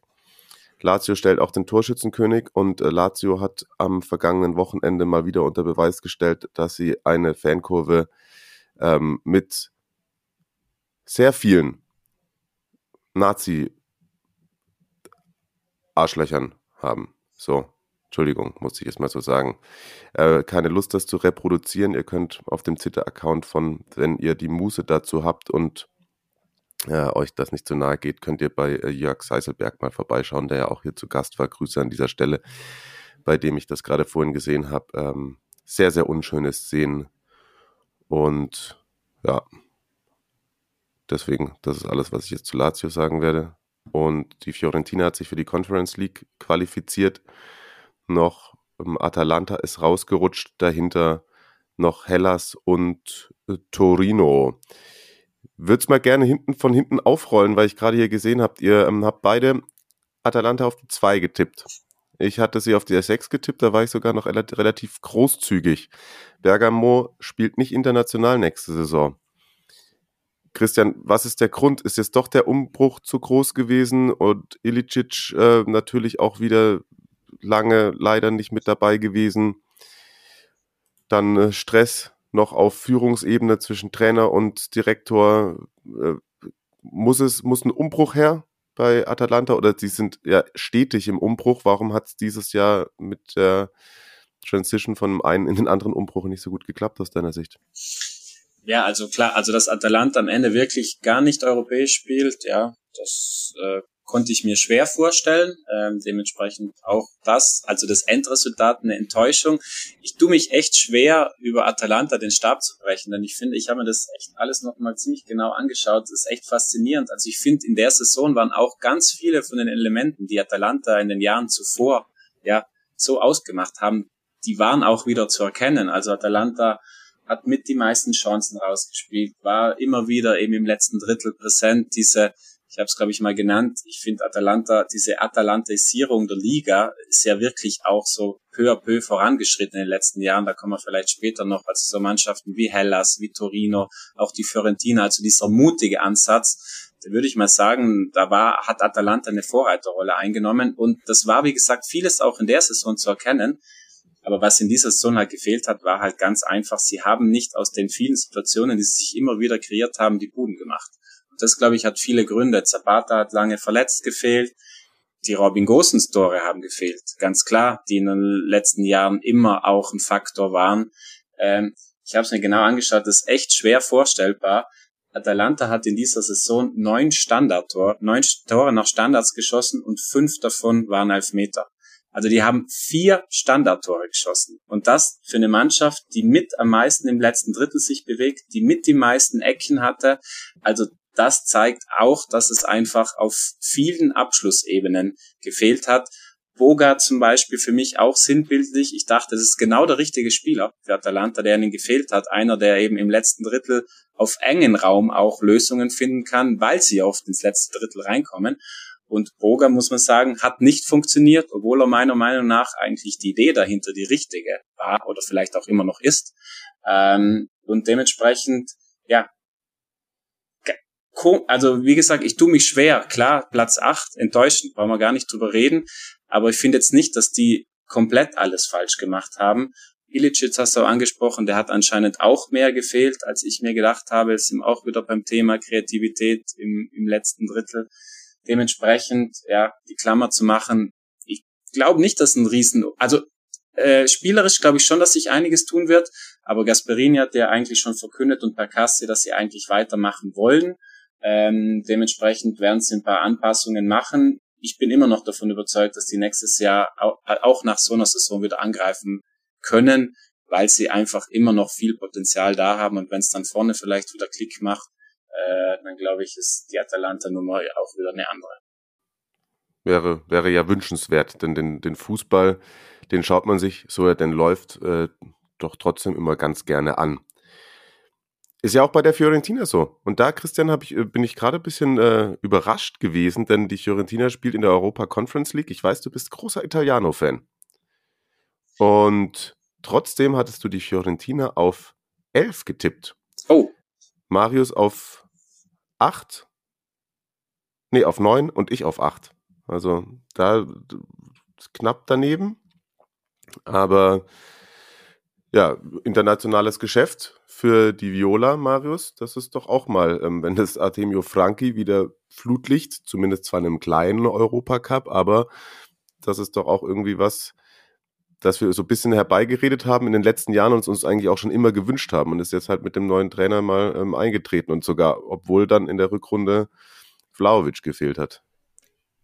Ja, ich glaube auf jeden Fall, dass es ist ja vielleicht auch ein bisschen diese, dieser Pokal auch für, für diese Art von Vereinen geschaffen worden, die sich, sich langsam mal wieder hochkämpfen und ähm, dadurch eben die Chance haben, international zu spielen. Und ich glaube, dass das auch von den Tifosi ziemlich gut angenommen werden wird und dass auch Italiano von der Einstellung der Mannschaft her jetzt nicht auf das äh, italienische Klischee zurückfallen wird. Ja, der kleine Europacup, der ist nicht so wichtig. Wir konzentrieren uns darauf, dass wir vielleicht nächstes Jahr äh, den Sprung in die Champions League schaffen. Denn das ist natürlich auch, äh, wird auch nächstes Jahr schwierig. Und von daher ist das, äh, man hat das ja auch gesehen, wie da gejubelt wurde, ist das äh, Torera mal wieder äh, sinnbildlich dafür, als er auch als er den Elfmeter rausgeholt hat. Mhm ist das der verdiente Lohn für eine Saison, in der Fiorentina sicherlich zu den größeren Positivüberraschungen gehört, wie sie sich spielerisch entwickelt haben. Das hat über große Strecken Spaß gemacht. Dann haben sie diesen, diesen Nackenschlag quasi mit, mit dem Superstar, der im, im, im Winter gegangen ist, mit Vlaovic bekommen. Den haben sie auch weggesteckt und ja, sind trotzdem immer oben dran geblieben, haben immer guten Fußball gespielt und von daher finde ich das alles, äh, finde ich das ziemlich gut alles so. Hm. Und bestimmt auch eine Mannschaft, die dann äh, gerade, da ist, glaube ich, auch die Atalantisierung, die äh, Christian angesprochen hat, äh, kann man auf jeden Fall auch bei der äh, Fiorentina ansetzen. Also ähm, Trainer mit neuen fußballerischen Ideen, die der Liga sehr, sehr gut getan haben. Von daher freue ich mich schon auf, auf die nächste Saison und was da dann so alles äh, kommt in Violett bin sehr gespannt, finde ich äh, spannend äh, zu beobachten da. Ähm, und wie gesagt, ich habe es jetzt knapp daneben, aber ich habe, glaube ich, auch in, der, in dem Jahr davor immer, war das immer wieder die Mannschaft, die ich gemeinsam mit Bologna und das hat Marius auch gemacht, habe immer wieder da so oben rangetippt habe. Jetzt hat es bei der Fiorentina ähm, zumindest geklappt. Ganz kurz, Bologna im Übrigen habe ich auf neun, Christian auf acht, äh, Marius tatsächlich auf sieben. Also, ja, nächstes, nächstes Jahr lasse ich das, glaube ich, und dann ist es gejinxt und sie schaffen es wirklich so. Darüber in der Europa League die Roma. Die Roma, die haben wir, Marius, beide in die Champions League getippt auf vier, Christian dahinter auf fünf. Also das ist auch tatsächlich nur knapp daneben und passt eigentlich ist so schon so ziemlich. Man war zwischenzeitlich mal wäre man dran gewesen. Ich glaube, das haben wir auch davor gesagt. Also wenn alles super rund läuft, äh, dann trauen wir zu, dass Mourinho AS sogar in die Champions League führt. Im Endeffekt äh, dann aber doch deutlich ähm, hinter Juventus und jetzt tatsächlich auch noch neben dem Stadtrivalen zurückgeblieben. Trotzdem Europa League. Und ich weiß nicht, Christian, kann man, kann man ein Mourinho-Fazit schon vor dem Conference League Finale ziehen, weil aber das wird ja auch, glaube ich, auch in der eigenen, im eigenen Narrativ von Jose dann eine große Rolle spielen, glaube ich, ob er den Pokal holt oder nicht. Ähm, ja, finde ich, kann man schon, nämlich, weil ich glaube mich zu erinnern, dass ich vor der Saison auch gemeint hatte, weil ja auch viel Skepsis bei Mourinho war, so, oh, passt ein Trainer wie Mourinho zu Roma, völlig nachvollziehbar. Aber ich meine mich zu erinnern, äh, gesagt zu haben, dass ich finde, man muss die, man muss Mourinho aus zwei verschiedenen Sichtweisen betrachten. Also es ist einmal der Fußballlehrer Mourinho, über den man ganz sicherlich äh, Fragezeichen haben kann. Aber wo ich mir sicher war, was funktionieren wird, ist, dass die Persönlichkeit Mourinho äh, mit der Roma funktionieren wird. Und ich finde, dieses Fazit kann man jetzt auch schon ziehen, denn wie Mourinho es geschafft hat, auch wieder dieses so emotionale äh, Giallorossi Base quasi zu binden, ähm, ins Stadion zu holen. Äh, das glaube ich, kann man jetzt schon festhalten, dass das funktioniert hat.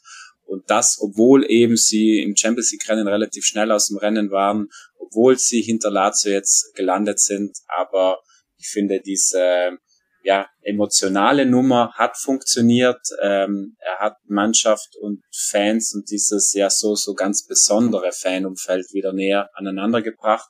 Und ich finde, man muss ihm auch oder der ganzen Roma zugute halten. Im Prinzip muss man sagen, waren ja drei oder vier Champions League Plätze nach wenigen Wochen weg. Also Milan, Inter und Napoli waren nach 15 Spieltagen, glaube ich, war eigentlich klar, dass ja, die drei Plätze sind weg. Und dann um einen Platz sich noch zu streiten mit Juve, mit Lazio, äh, mit Atalanta, wo man ja vielleicht auch noch dachte, ähm, ist dann, glaube ich, gar nicht mal so ein einfaches Unterfangen.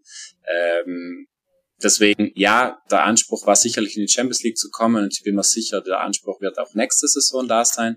Aber ich finde die Entwicklung, die die Roma auch gerade jetzt im Kalenderjahr 2022 genommen hat, äh, wo sie auch, ja, würde ich mal sagen, defensiv wieder deutlich stabiler geworden sind, aber trotzdem auch zwischendurch immer wieder einen feinen Fußball gespielt habe. Ich finde, das geht manchmal ein bisschen unter, als wenn man sich anschaut, was da über Pellegrini, Mikitarian, teilweise auch über Außen, da waren schon auch ansehnliche Spiele oder äh, ja mit dabei und dementsprechend glaube ich, wenn man sich auch das Roma-Umfeld so anschaut, ich habe einige Freunde in Rom, die tiefste Giallo Rossi äh, Anhänger sind und irgendwie sind die alle gar nicht mal so unzufrieden, auch wenn es jetzt am Ende unter Anführungszeichen nur Platz 6 ist. Und ja, dieses Finale am Mittwoch, glaube ich, ist insofern halt nochmal besonders wichtig, denn die Roma lächzt halt schon sehr, sehr, sehr lang nach einem Titel.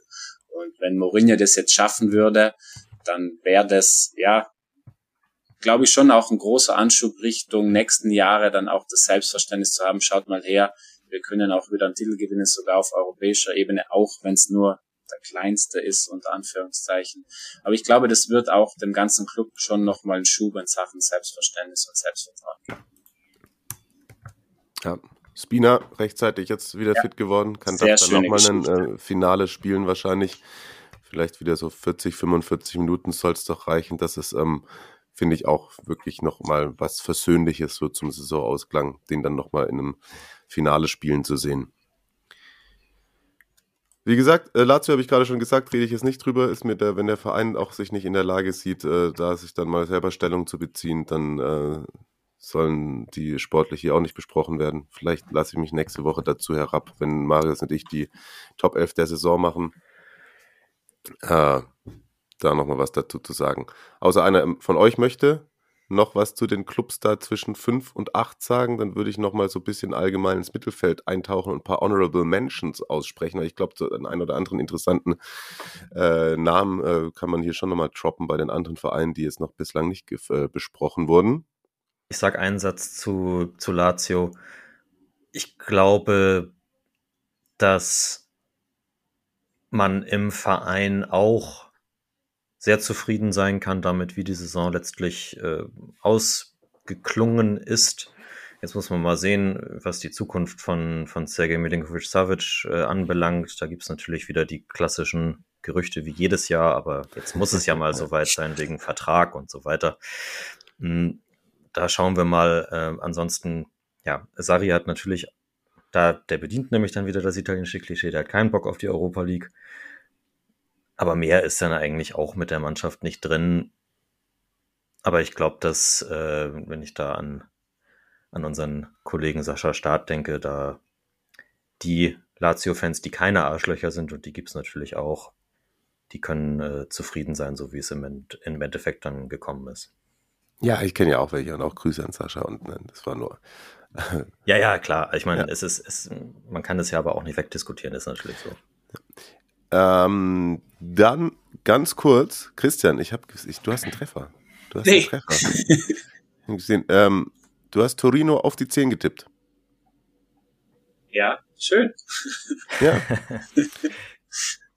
ja, dann Juric hat sich. Passt, sorry, gen, ja, genau, du sagst es, Juric. Dann hat sich diese Idee wenigstens bewahrheitet, ja. Also, ich finde schon, dass Juric ein paar Worte wert ist, ähm, weil wie er Torino da aus dem Schlamassel der letzten Jahre rausgezogen hat, auch die Art und Weise, was er davor schon mit Hellas geleistet hat, äh, den Weg Hellas jetzt unter Tudor ja auch weitergegangen ist.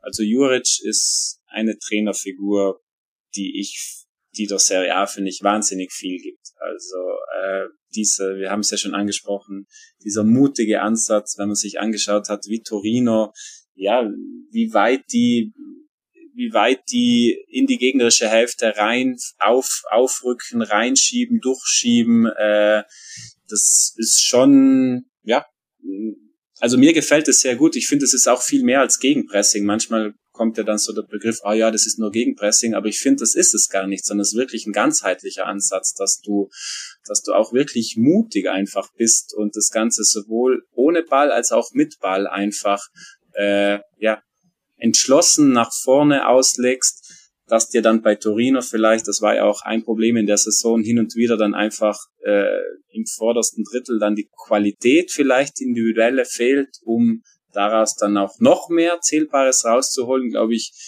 ist halt einfach so. Deswegen ist es halt Torino oder Hellas äh, und eben nicht äh, die Top 3 Mannschaften, wo du dann auch ganz vorne vielleicht die Leute hast, die noch mehr draus machen.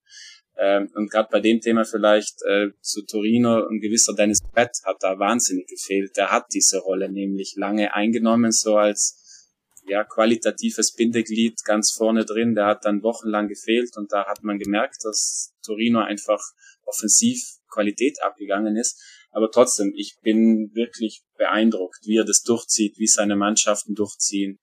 Und ja, finde es eine schöne Geschichte. Absolut.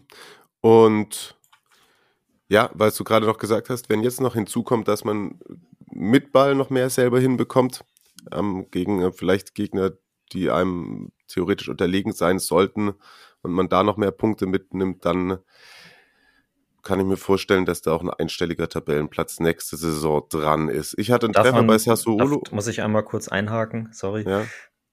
Muss man natürlich gucken, was für einen Kader Juric nächste Saison zur Verfügung haben wird. Also Bremer, der bringt ja. natürlich auch Geld rein, aber der wird ziemlich sicher weg sein. Ähm, Pobega, Belotti, wenn die gehen, bringen sie kein Geld ein. Mandragora ist auch nur ausgeliehen, äh, stand jetzt noch nicht fest verpflichtet. Und das sind dann schon gleich mal vier richtige Qualitätsspieler. Und wenn die wegfallen, muss man aus Torino Sicht natürlich auch erstmal gucken, wie man die dann ersetzt bekommt. Juric hat natürlich immer gezeigt, dass er das kann, Leistungsträger zu ersetzen. Aber wird schon, wird schon eine happige Aufgabe. Ja, safe. Ja, klar. Ja, das hatte ich jetzt gerade noch nicht mit einberechnet. Äh, ich hatte übrigens einen Treffer auch bei Sassuolo auf Platz 11. Die machen halt so Sassuolo-Sachen. Kann man sich immer wieder angucken. Ähm, ganz kurz, ach, übrigens, Torino hatten Marius auf 14 und nicht auf 16. Also ähm, da hatten wir noch nicht so viel Vertrauen in Juric wie du. Ganz kurz finde ich, man sollte auch einmal noch über Hellas sprechen. Unbedingt. Die ähm, auf 9 eingelaufen sind. Ich schaue gerade mal, wir hatten sie, ich hatte sie auf 12. Oh ja, Christian, du hattest sie auf 16. Oh. Und äh, Marius hatte sie auch auf 12. Ja, darf ich ganz kurz was dazu sagen? Also ja, ich dachte eben, dass der Juric-Effekt äh, sozusagen ein so großer ist bei Hellas und bin ja immer noch davon überzeugt, denn ich glaube, das, was er hinterlassen hat, äh, das Tudor, also die Francesco waren, glaube ich, ein größeres Missverständnis kann es nicht geben. Also von Juric auf die Francesco zu gehen, wow, hat sich dann gezeigt, nicht die beste Idee. Aber dann eben als Tudor kam und der schlau genug war, diesen Weg von Juric weiter fortzuführen, muss ich echt sagen, krassen Respekt vor Hellas, weil äh, ich hätte gedacht, in, in das Juric ein größeres Gewicht hat der Abgang, aber anscheinend ist es so tief verankert mittlerweile, diese Fußballdenkweise im Club großartig und deswegen muss ich auch echt sagen, für mich noch vor der Fiorentina eigentlich die positive Überraschung der Saison, denn wenn man sich anschaut, die haben letztes Jahr Zaccani und Di Marco verloren, also jedes Jahr jetzt Riesenleistungsträger im Jahr davor, Kumbulla, Rahmani, Amrabat, also im Prinzip die besten Leute immer weg und trotzdem haben die es Jahr für Jahr geschafft, wieder gut zu spielen, wieder mutig zu spielen. Jetzt eben dieses Trio da mit Barak, Caprari, äh, Simeone, das dann einschlägt wie eine Wucht. Offensiv, das, äh, Hellas hat acht Tore mehr geschossen als Juve. Ähm, kann man vielleicht auch einfach mal so stehen lassen. Also wirklich Chapeau vor Hellas. Äh, Juric hat die Basis gelegt und Tudor hat die jetzt wunderbar weitergeführt. Ähm, für mich sind die wirklich ein Modell dafür, für einen, sage ich mal, unter Anführungszeichen kleineren Verein, wie du es vielleicht angehen musst. Denn dass in einem kleineren Verein die besten Leute abhanden kommen, früher oder später, glaube ich, ist normal. Das passiert fast allen. Aber wenn du so wie Hellas dann über Jahre jetzt eine Philosophie erarbeitest, die anscheinend auch ohne die großen Namen funktioniert, dann würde ich sagen, äh, das ist ein Weg, den sich vielleicht andere auch abschauen können. Ja, safe. Also Hut ab nach Verona. Ich würde jetzt mal sagen, man kann natürlich nicht jedes einzelne Team durchgehen. Man kann noch mal sagen, Empoli, die Klasse gehalten, ähm, Andrea Zoli, da auch Hut ab, auch wenn man zwischendurch mal so ein bisschen eingebrochen ist. Ich würde den Vorschlag machen, bevor wir noch kurz Enttäuschungen, Überraschungen machen und äh, Christian uns einmal seine elf Spieler der Saison ähm, präsentiert. Gibt dir jetzt die Möglichkeit, Christian, erstmal du vielleicht noch irgendeinen Take zu einem Verein, der jetzt noch nicht gefallen ist? Also ich finde, wer es sich verdient, auch nochmal vielleicht kurz zwei, drei Sätze verloren zu bekommen, ist Udinese. Also da war ich auch skeptischer als das, was sie jetzt da am Ende abgeliefert haben. Äh, stark, was Joffi da gemacht hat.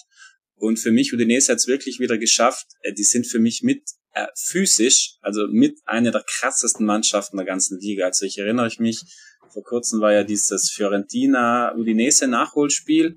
Für Fiorentina ging es da ja noch um alles in Richtung Europa. Und dann gewinnt Udinese das auswärts 4-0. Klar, jetzt muss man sagen, 4-0, die letzten zwei Tore die Nachspielzeit. Das wäre auch, hätte auch ein 2-0 sein können.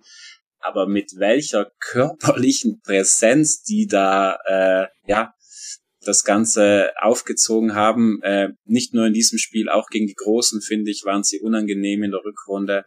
Äh, Delufeo spielerisch vorne brillant, hat viele gute Elemente reingebracht. Äh, Udoji auf, auf Außen sicherlich auch so ein neuer Mann, neuer Name, der da für Furore gesorgt hat. Molina äh, auf Außen, der jetzt wahrscheinlich auch den nächsten Schritt macht, argentinischer Nationalspieler, der bei einigen großen Vereinen im Gespräch ist. Also Respekt, Udinese, das äh, in positiver Art und Weise durchgezogen.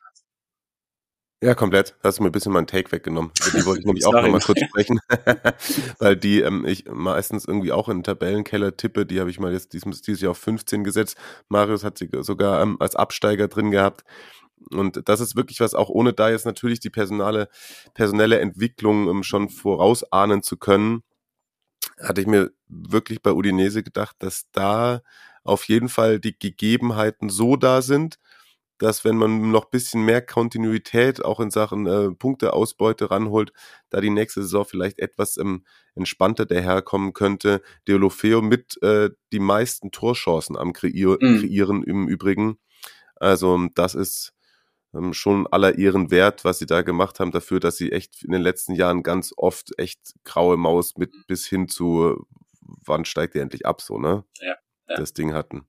Makengo, auch ein ganz, ganz interessanter Name im Mittelfeld. Der, glaube ich, wird in näherer Zukunft auch bei einem größeren Verein spielen. Also gibt's einige, die, ja, die da auf sich aufmerksam machen, die das auch im Kollektiv lösen und ja, deshalb echt Respekt verdient. Ja, bei mir ist es gerade einmal gefallen, das kann ich, vielleicht machen wir doch einfach noch mit einem weiteren Take weiter, denn, denn äh, ich habe es nur einmal kurz äh, getroppt gerade, aber finde eigentlich auch Empoli bemerkenswert dass yeah. sie es dann doch so souverän geschafft haben. Und in dem Zuge muss man auch, denn das Team hatten wir auch alle drei zumindest als Absteiger, muss man, finde ich, auch mal Thiago Motta und Spezia noch mit reinnehmen und da einfach auch mal sagen, dass da auch gute Arbeit geleistet wurde. Zumindest gemessen an dem, was man da für Möglichkeiten hat. Und ähm, ja, auch wenn das nicht dazu reicht, dass Motta noch weitermachen darf. Wobei er will auch nicht, ne? Das ist eher so. Der, der wird übrigens auch gerade mit äh, PSG in Verbindung gebracht. Ja, ich weiß nicht, auf welcher Position dann genau, aber vielleicht liegt da das Angebot ja auch schon ein bisschen länger vor und der dachte deswegen, ah, dann mache ich das mal. Dann haben wir tatsächlich jetzt fast über äh, alle Mannschaften gesprochen. Ich meine, so das ein oder andere Mal ist es, glaube ich, schon durchgeklungen, äh, was Überraschungen und was Enttäuschungen waren. Aber vielleicht willst du noch mal Christian, für die ähm, ZuhörerInnen einmal kurz präzise deine vielleicht drei Überraschungen und drei Enttäuschungen. Also Enttäuschungen ganz klar Juve äh, an eins. Ähm, wie gesagt, Napoli muss sich da auch reinnehmen aufgrund der Art und Weise, wie das dann am Ende ähm, aus der Hand gegeben wurde. Und ja, klar, auch wenn ich meinen Tipp hernehme, wenn Atalanta dann am Ende auf acht landet, dann äh, ist es auch enttäuscht. Würde ich ja. mal so sagen.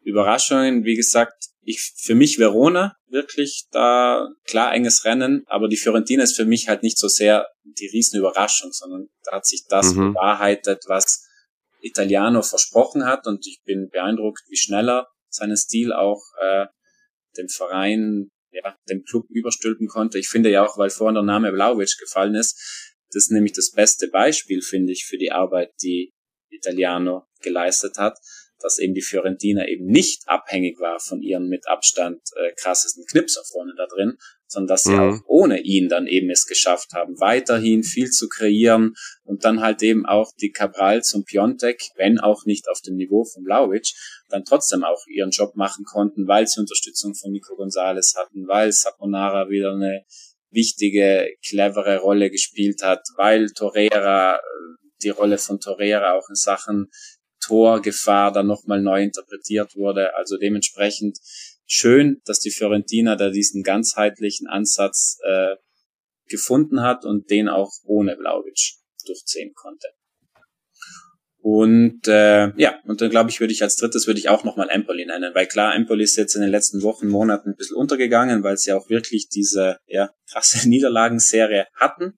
Ähm, aber man darf dann halt eben auch nicht vergessen, dass sie halt einfach davor halt einfach wahnsinnig performt haben. Äh, du hast es angesprochen, sechs Punkte gegen Napoli, Sieg bei Juve auswärts schon relativ früh in der Saison. Also Empoli hat wirklich einen feinen Fußball unter Andrea Zolli gespielt. Genau das eigentlich, was ich mir erhofft habe, dass sie diesen Weg weitergehen. Äh, viele junge Spieler jetzt auf, ja, auf die Landkarte gebracht, die Klar, Pinamonti ragt da raus mit seiner tollen Saison, aber auch so Leute wie Aslani im im Mittelfeld, der jetzt ja auch bei Inter und bei Milan gehandelt wird. Viti in der Innenverteidigung, dem auch eine große Zukunft vorausgesagt war. Parisi, äh, Linksverteidiger, der auch, glaube ich, über kurz, über lang, ich glaube eher über kurz auch schon bei einem großen Verein sein wird. Also was Empoli da auf die Füße gestellt hat, äh, aller ihren Wert. Ja, ja, ja, das ist eine gute Wahl, das ist eine gute Wahl. Ich versuche mal auch ähm, meine Top 3 und äh, Negativ 3 zusammenzustellen. Nicht, dass ihr euch wundert, Marius ist immer noch, ähm, wir haben ihn nicht komplett verloren, aber er hat Dinge zu tun.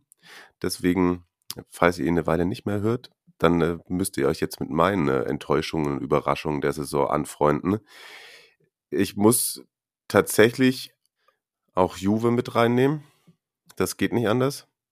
Napoli würde ich auch mit reingehen, aber ja, ich habe sie auf zwei getippt.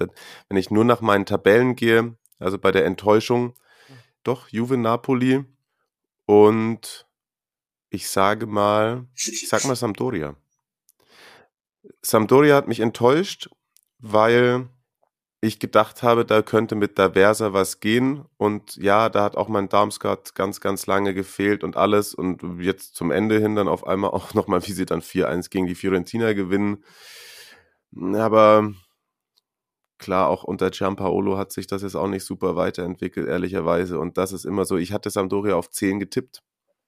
Aber ja, das ist dann irgendwie nicht komplett befriedigend gewesen, was sie mir angeboten haben, muss ich sagen. Aber da, man, wenn man da ein paar Sachen zusammenhält, äh, einmal namentlich erwähnt, äh, Sabiri wirklich hat sich, nachdem er da ja zwischendurch mal wieder den Weg in die Serie B gehen musste zu Ascoli, äh, stark entwickelt und kann sich jetzt wirklich, finde ich, einen, einen Serie A-Spieler nennen. Das ähm, ist auf jeden Fall äh, positiv herauszuheben bei Sampdoria, aber ansonsten hätte ich da gerne das eine oder andere mehr gesehen. Und meine Überraschungen, muss ich ganz klar sagen, ich habe sie auf fünf getippt, sie sind Meister geworden, ist ähm, Milan, ist auf jeden Fall eine Überraschung. Ähm, dann könnte ich auch, Hellas war ich nicht so weit davon entfernt, die habe ich auf zwölf getippt. Ähm, ja, glaube ich tatsächlich, äh, Torino ist auch eine Überraschung für mich, dass sie, dass es so gut hinbekommen haben. Und Salernitana. Also die äh, Halbsaison-Rückrunden-Überraschung. Aber damit hätte ich niemals gerechnet, dass ich im Endeffekt zwei Vielleicht auch die Aufsteiger in dem Sinne. Dann kann ich nämlich Empoli auch mit reinnehmen. Hätte ich nie gedacht, dass ich dann im Endeffekt äh, zwei Aufsteiger in der Serie A halten. So. Äh, jetzt bin ich gespannt, mit was du uns. Ah, warte mal, ich wollte das andere Spiel mit dir auch noch machen. Willst du, Christian, willst du erst die Top 11 machen oder willst du erst das, äh, zu jedem Team ein Spieler? Ach so, ja. Das darfst stimmt. du dir aussuchen. Ähm, was macht mehr Sinn vom Ablauf her? Oder ja, das ist der, was, worauf du jetzt Lust hast. Ja, komm, dann machen wir von jeder Mannschaft ein Spieler. Okay, pass auf, das, auf Twitter wurde es mal so schön alphabetisch sortiert, aber ich mache es der Tabelle runter durch, okay? okay? Du kannst natürlich, du könntest natürlich, das wäre dann äh, Premium, wenn du es ungefähr sogar hinbekommst, so jetzt im Kopf raus, das so zu machen, dass du auch einen Torwart und Abwehrspieler und so hast. Aber du kannst natürlich auch einfach sagen, der beste Spieler von dem Verein, den du nehmen würdest. Ich probier's. Okay, äh, Milan. Oh, schon schwierig. Ähm, ja, es, ich möchte eigentlich Tonali nehmen, aber ich muss dann doch Leo nehmen. Okay. Inter. Perisic. Napoli. Dries Mertens. Juve. Ähm, De Licht. Mhm, okay. Lazio.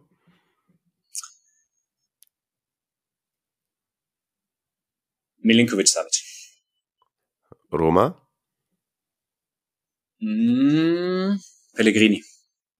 Ja, gute Wahl. Äh, Florenz. Viele. ähm, Torreira, so wie es am Ende lief. Okay. Äh, Atalanta. Oh, Atalanta nehmen wir.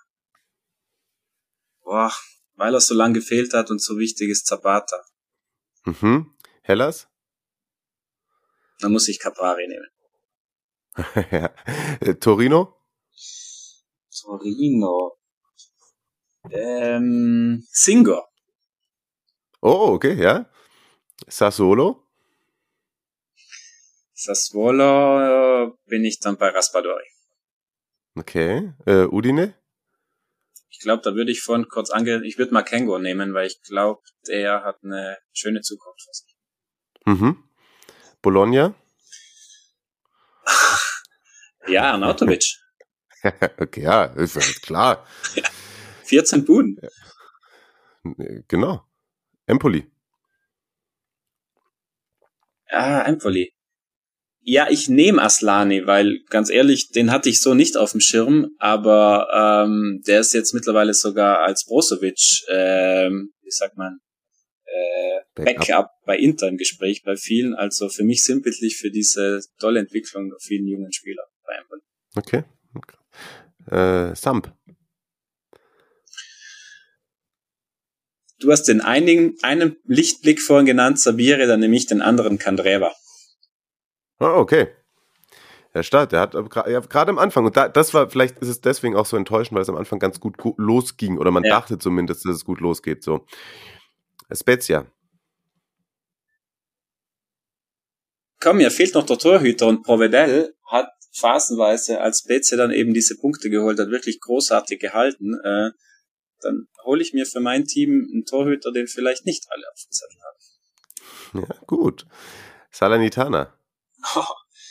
Salernitana. Mm, Bonazzoli. Ja, so, und jetzt wird's spannend. Ja. Cagliari? Cagliari? Boah, Cagliari. Also, ich nehme da jetzt die Hoffnung, dass Cagliari vielleicht dann auch wieder was aufbauen kann. Ich finde bei Lanova, junger Italiener, der da auf Außen teilweise eine gute Figur gemacht hat. Aber bei Cagliari ist echt schwierig. Genua.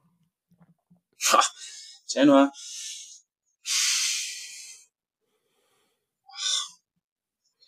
Die kamen so sehr übers Kollektiv, Mario. Was, was, ja. wen, wen, wen, nehmen wir jetzt, nein, nein. wen nehmen wir jetzt da raus? Äh, es, es kann ja auch der sinnbildlichste Spieler sein, oder? Sozusagen. Ähm, ja. ja, dann nehme ich Porta Nova, weil der als Blessin dann da war, als Genoa zu dieser aggressiven, äh, sich wild Bälle zurückhole wollenden Mannschaft äh, gemacht wurde, war Porta Nova auch mit seiner Physis irgendwie, hat das eine Rolle gespielt. Okay. Und wen nimmst du von Venedig? Oh. Torwart hast du leider schon, ne? Dann haben wir es schon von Venedig. Äh, wer ist denn da? Ach so, ganz klar, Aramu. Ganz klar, ja. ganz feiner Kicker. Äh, ich hoffe auch, dass der weiter in Serie A spielen kann. Sehr gut. Dieses Spielchen könnt ihr weiter immer gerne natürlich auch betreiben. Ich finde es ganz spannend. Marius und ich werden das nächste Woche machen. Genauso wie Marius und ich nächste Woche dann unsere Top 11 der Saison küren werden. Aber das darf jetzt schon Christian machen.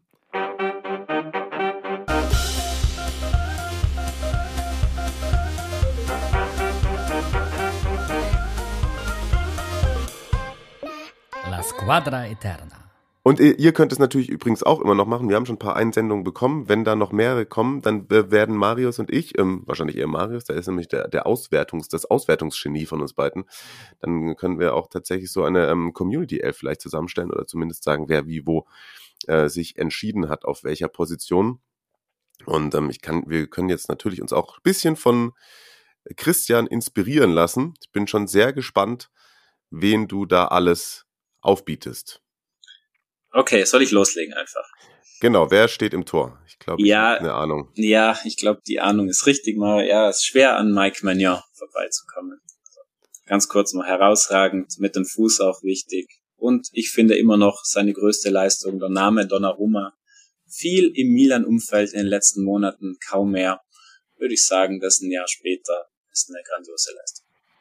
Ja, zwischenzeitlich auch kurz verletzt gewesen, hat man schon auch gemerkt, dass er, dass er fehlt. Dann kam er wieder auch ähm, ja, bemerkenswert ähm, stark. Das ist natürlich eine wohlverdiente Nummer eins. Mit was für einem System spielst du? Hast du eine Viererkette oder drei Abwehrspieler? Ja, genau. Also ich habe eine Viererkette anzuguten. Mhm. Ähm, fang mal links hinten an. Kommt gleich der nächste. Rosso Nero. Ja, Theo Hernandez. Ähm, mhm. Kommt dann auch ganzheitlich äh, in meinem System. Da werden wir dann über die linke Seite allgemein noch sprechen. Aber Theo auch einer dieser Spieler, ganz klar. Ähm, Finde ich auch, der nochmal den nächsten Schritt bei Milan gemacht hat und sich dann halt auch noch am vorletzten Spieltag gedacht hat, ach, wenn ihr noch ein Tor zum Scudetto braucht, ein Bild dazu, dann liefere ich es durch euch. Und ganz wichtige Figur für mich, ja. keine Frage. Wer verteidigt bei dir innen? So, Abwehrzentrum, äh, da wird's bei mir physisch. Ich habe mir gedacht, äh, ich entscheide mich für zwei Varianten, die es dem jeweiligen gegnerischen Stürmer unangenehm machen. Äh, Bremer, für mich ganz klar gesetzt. Torino, herausragende Saison. Also wenn ich dran denke an viele Spiele, die wir auch begleiten durften, der hat Vlaovic zweimal ausgeschaltet, der hat Ceko im Griff gehabt, der hat Giroud im Griff gehabt. Also äh, für mich ganz, ganz klar ähm, eine der Figuren, klar nicht der große Name oder auch nicht der große Verein, aber was Bremer da an Konstanz abgeliefert hat, äh, für mich muss ihn da reinzunehmen. Ja, ist im Übrigen auch von der Serie A zum Verteidiger der Saison gewählt worden. Völlig zu Recht. Bin jetzt gespannt, wie es für ihn weitergeht. Äh, der nächste Schritt steht jetzt definitiv an. Finde es auch sehr schön in dem Zusammenhang vielleicht mal zu erwähnen, dass er irgendwie auch aus Dankbarkeit seinen Vertrag verlängert hat und klar war, dass Torino ihm auch jetzt keine Steine in den Weg legen wird, aber ich finde es auch eine schöne Geste, dass dem Verein, der ihm ja auch viel gegeben hat, der ihm diesen Weiterentwicklung ermöglicht hat, dass dem jetzt zumindest am Ende halt auch noch eine ja, ordentliche Transfersumme damit äh, garantiert ist. Ja, absolut. So, daneben. Und, und neben Bremer habe ich den Kollegen Milan Skriniar. Mhm. Ähm, Finde auch, also hat sich auch nochmal weiterentwickelt, finde ich. Äh, war ja schon letztes so ein ganz, ganz wichtiger Mann unter Konter. Dieses Sohn wieder extrem verlässlich im 1 gegen 1. Ich habe zum Beispiel mal raus, ist ganz interessant, äh, Bremen, äh, sorry, ähm, Skriniar, der meistens auf halb links verteidigt, äh, nee, sorry, auf halb rechts, hat es zum Beispiel geschafft, dass in all den Derbys gegen Milan Leao noch keine Bude erzielt hat.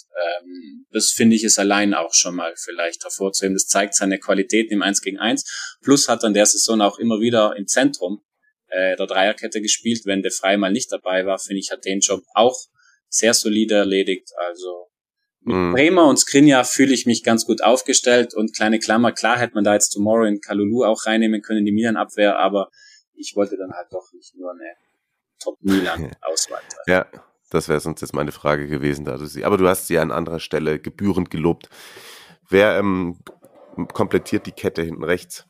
Ja, ist vielleicht einer, der jetzt wahrscheinlich nicht im ersten Moment aufscheint, aber für mich war Di Lorenzo äh, von Napoli ein ganz wichtiger Faktor für Napoli. Äh, auch in Sachen Spielaufbau, finde ich, hat er sich weiterentwickelt, hat da kluge, ist da immer wieder auch so ein bisschen in den Halbraum reingerückt, so ähnlich wie Calabria, hat da, war da auch eine wichtige Anspielstation äh, ja, im Spielaufbau von Napoli.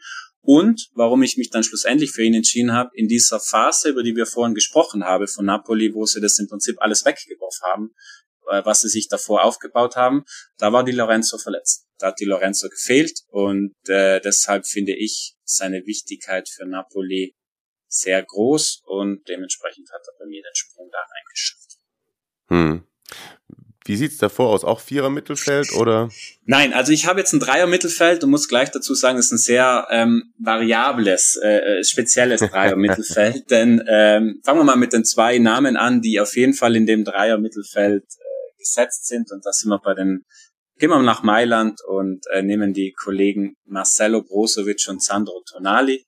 Ähm, für mich ganz gleich. Brozovic ist ja auch zum Mittelfeldspieler der Saison gewählt worden, hat man vorhin ja auch kurz angerissen. Also ist einfach das Hirn dieser Mannschaft. Wenn er gefehlt hat, finde ich, hat man ihr angemerkt, das was fehlt. Ähm, ja, Taktgeber, auch faszinierend, immer noch mit der laufstärkste Spieler der Liga, irgendwie glaube ich 11,5 Kilometer pro Spiel. Also das ist auch einer, der der deshalb auch immer nah am Ball ist, weil er die Meter auch macht. Äh, und dann kommt noch sein fußballerischer IQ dazu. Also für mich gesetzt. Ja, und Tonali auch ganz klar. Logisch, Leao ist der Name, über den jetzt am meisten bei Milan geredet wird, aber für mich wirklich nur eine Mini-Mini-Stufe dahinter Tonali, weil er genau diesen nächsten Schritt gemacht hat, weil er Verantwortung übernommen hat, weil er ähm, wichtige Tore erzielt hat, weil er finde das schönste Kompliment von Franco Baresi vor kurzem bekommen hat, Milan-Legende, weil er jetzt schon die Milan-DNA verkörpert und weil er auch noch so viel Luft nach oben hat. Also für mich war immer die Frage, ist es mehr ein Pirlo oder mehr ein Gattuso, äh, die ja immer so im Raum stand, als er kam zu Milan. Ich glaube, er hat die Antwort gegeben, er ist Sandro Tonali und wenn es einen Vergleich schon braucht, dann würde ich ihn am ehesten Richtung der Rossi nehmen, also von diesen Körperlichkeit plus Torgefahr, also für mich kompletter moderner Mittelfeldspieler jetzt schon. Ja, ja, er ist ein Tonali. Er ist ein Tonali, genau. Er ist ein Tonali. Okay, so, noch einer. Und die Nummer drei, ja genau, da müssen wir jetzt ein bisschen taktisch flexibel werden, aber anders konnte ich es einfach nicht auflösen. Und zwar spielt so ein bisschen halb links äh, mit gewissen Freiheiten Ivan Perisic. Ähm, Perisic für mich eigentlich auch die Figur bei Inter, die wirklich auch diese, ja, wie soll ich sagen, also auch in, sich, in Sachen Leadership und so. Also was der da abgerockt hat die letzten Monate, wirklich beeindruckend. Dazu logisch seine Zahlen, Tore, Vorlagen. Wer sich vielleicht nochmal ein besonderes Perisic-Tor anschauen möchte, kann sich das Coppa-Finale nochmal anschauen in der Verlängerung, was er da auspackt. Also Perisic Mentalitätsmonster ähm, und deshalb ja, ich weiß, er ist nicht ein klassischer Mittelfeldspieler, aber da kann man jetzt dann auch, können wir gleich direkt den Schwung zu den drei vorne nehmen. Äh, auf links muss man dann halt auch Leao reinnehmen. Ähm, über den, glaube ich, haben wir genug schon gesprochen.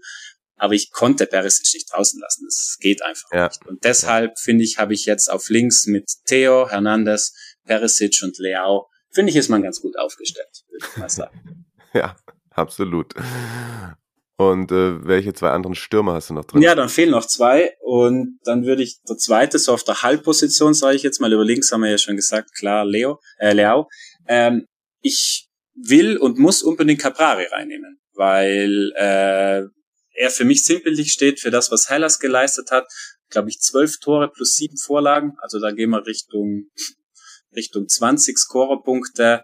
Äh, großartig, was der da vorne geleistet hat. Ich meine, war immer schon technisch feiner Spieler, aber konnte das ja meistens nicht verlässlich abrufen. Bei Hellas konnte er es jetzt äh, großartig, was der da auf engen Raum wendig, äh, mobil und trotzdem aber auch so gegen den Ball aggressiv, genau das, was man bei Hellas halt eben auch will.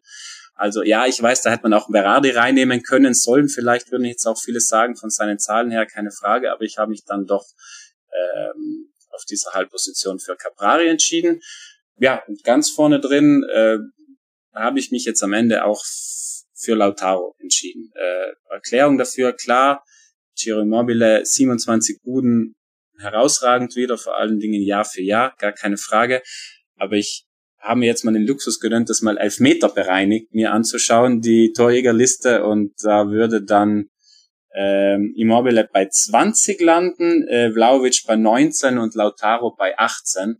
Ich finde, das sind sie eng beieinander und Lautaro ist halt auch so ein bisschen ja sinnbildlich für diese doch grandiose Interoffensive, finde ich, äh, die Insage da konstruiert hat. Und ja, wir hatten es vorhin, er hat sich seine Torpause zu schlechten Zeitpunkt genommen, aber trotzdem finde ich, darf man nicht vergessen, er hat Lukaku verloren vor der Saison, so ein bisschen der Orientierungspunkt ja auch für ihn und hat jetzt den nächsten Schritt gemacht, dass er eigentlich der große Name da vorne bei Inter jetzt drin ist und ich finde, äh, mit 21 Toren, also drei Meter, aber 21 insgesamt, kann sich das mehr als ja, das ist eine legitime Wahl, die kann man schon aufstellen. Es wird mir, mir noch ein bisschen Kopfzerbrechen bereiten, was ich da äh, zusammen fabriziere. Ihr habt entweder schon geliefert oder tut das noch. Bei Marius weiß ich, der hat seine schon vorbereitet. Und dann gucken wir mal nächsten Montag, ob wir uns da auf eine einigen können oder ob jeder seine eigene macht. Das ähm, bald dovern wir noch aus. Aber das war auf jeden Fall schon mal die Top 11 von Christian.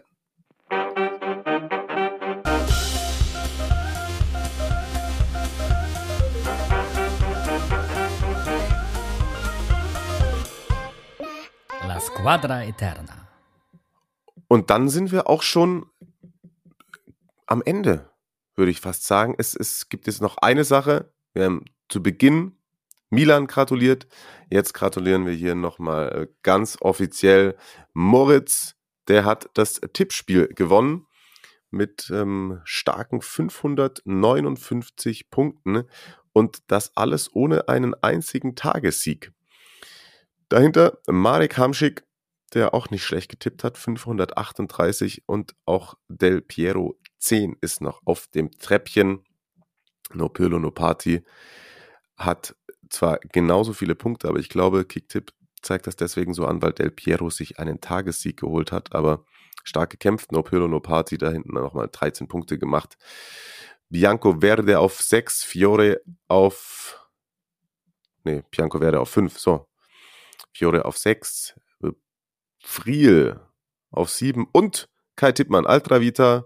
Glückwunsch und Grüße an dieser Stelle auch nochmal zur Meisterschaft. Der ist unter den Top 10 auf 8, Farbe auf 9 und Marco, ein weiterer Marco, hat es noch in die Top 10 reingeschafft. Und äh, jetzt muss ich doch einmal schauen.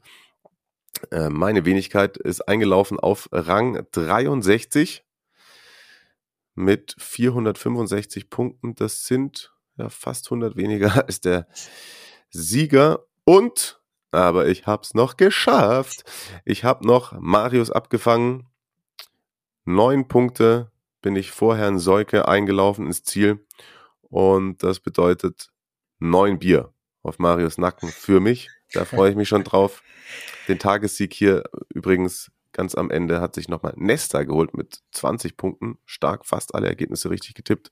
Oder zumindest die Tendenz. Das ist eine ähm, ganz ordentliche Ausbildung. Äh, Ausbildung, Ausbildung. Nee, eine Ausbeute ist es. Ja, Marius, hast du was zu deiner Verteidigung noch zu sagen? Ja, äh, schlecht angefangen, zwischenzeitlich dann mal ganz solide gewesen und dann auch sehr schlecht wieder aufgehört. Also ja, nein, ich habe nichts zu meiner Verteidigung zu sagen und vielleicht kriegen wir das ja hin, dass äh, ich dich und Moritz dann zeitgleich einladen kann. das wäre stark. Das wäre stark. Wir äh, werden das, das, auf jeden Fall nächste äh, Saison fortführen, oder? Das ist, äh, das ist eine schöne Tradition geworden mit diesem Tippspiel. Finde und ich vielleicht auch. Also, bekommen wir ähm, auch das, das hat ja der, der, der Sascha ins Leben gerufen, also danke dafür auch nochmal. Und ich denke, es spricht nichts dagegen, einfach in dem auf der Seite auch zu bleiben. Und wenn diese äh, Saison dann losgeht, dann können wir auch nochmal einen Aufruf machen, falls sich noch an weitere Leute dann registrieren wollen. Genau, das ist eine gute Idee. Ähm, vielleicht kriegen wir beides dann auch mal hin, 38 Spieltage ähm, jedes Mal einen Tipp einzutragen. Das wäre was, ne? Das wäre was. Da haben wir auch ein paar Punkte liegen lassen. Und äh, Christian, äh, wäre dann eigentlich schon auch stark dafür, dass du dich da dann auch mal beteiligst. Absolut. Also da ähm, steige ich auf jeden Fall im Sommer mit ein. Sehr gut. Sehr, sehr schön. Dann, wie gesagt, ihr, eure Top 11 noch an uns ran. Wir bereiten die vor. Äh, Marius, wir machen nächste Woche auch das Spielchen mit äh, den einen Spieler pro Team, oder? Ja klar, machen wir auf jeden Fall. Und alle Fragen, die eingelaufen sind, da waren nur so zwei, drei dabei, die äh, verschieben wir auch einmal auf nächste Woche, weil ich glaube, das ist jetzt schon die, die längste Folge, die wir jemals gemacht haben. Aber natürlich auch, also großartig danke Christian für, für deine Expertise. Das macht immer unheimlich viel Spaß. Und ähm, nächste Woche machen wir dann die, die Community-Folge quasi. Genau, da gibt's äh, QA, würde ich sagen. Da können wir auch mal gucken, was sich noch in äh, Serie B und C so abspielt. Oder hat jemand aus dem Stegreif raus, was gerade noch in den Playoffs in der Serie B ist? Ähm, Monza hat gegen Brescia gewonnen. Genau. Und Pisa hat gegen Benevento gewonnen. Pisa, ist, Pisa hat unentschieden gegen Benevento gespielt und ist weitergekommen, weil sie in der Tabelle vor ihnen waren. Ah, so war das. So war das. Also nach Hin- und Rückspiel war es unentschieden. So, ne? Ja.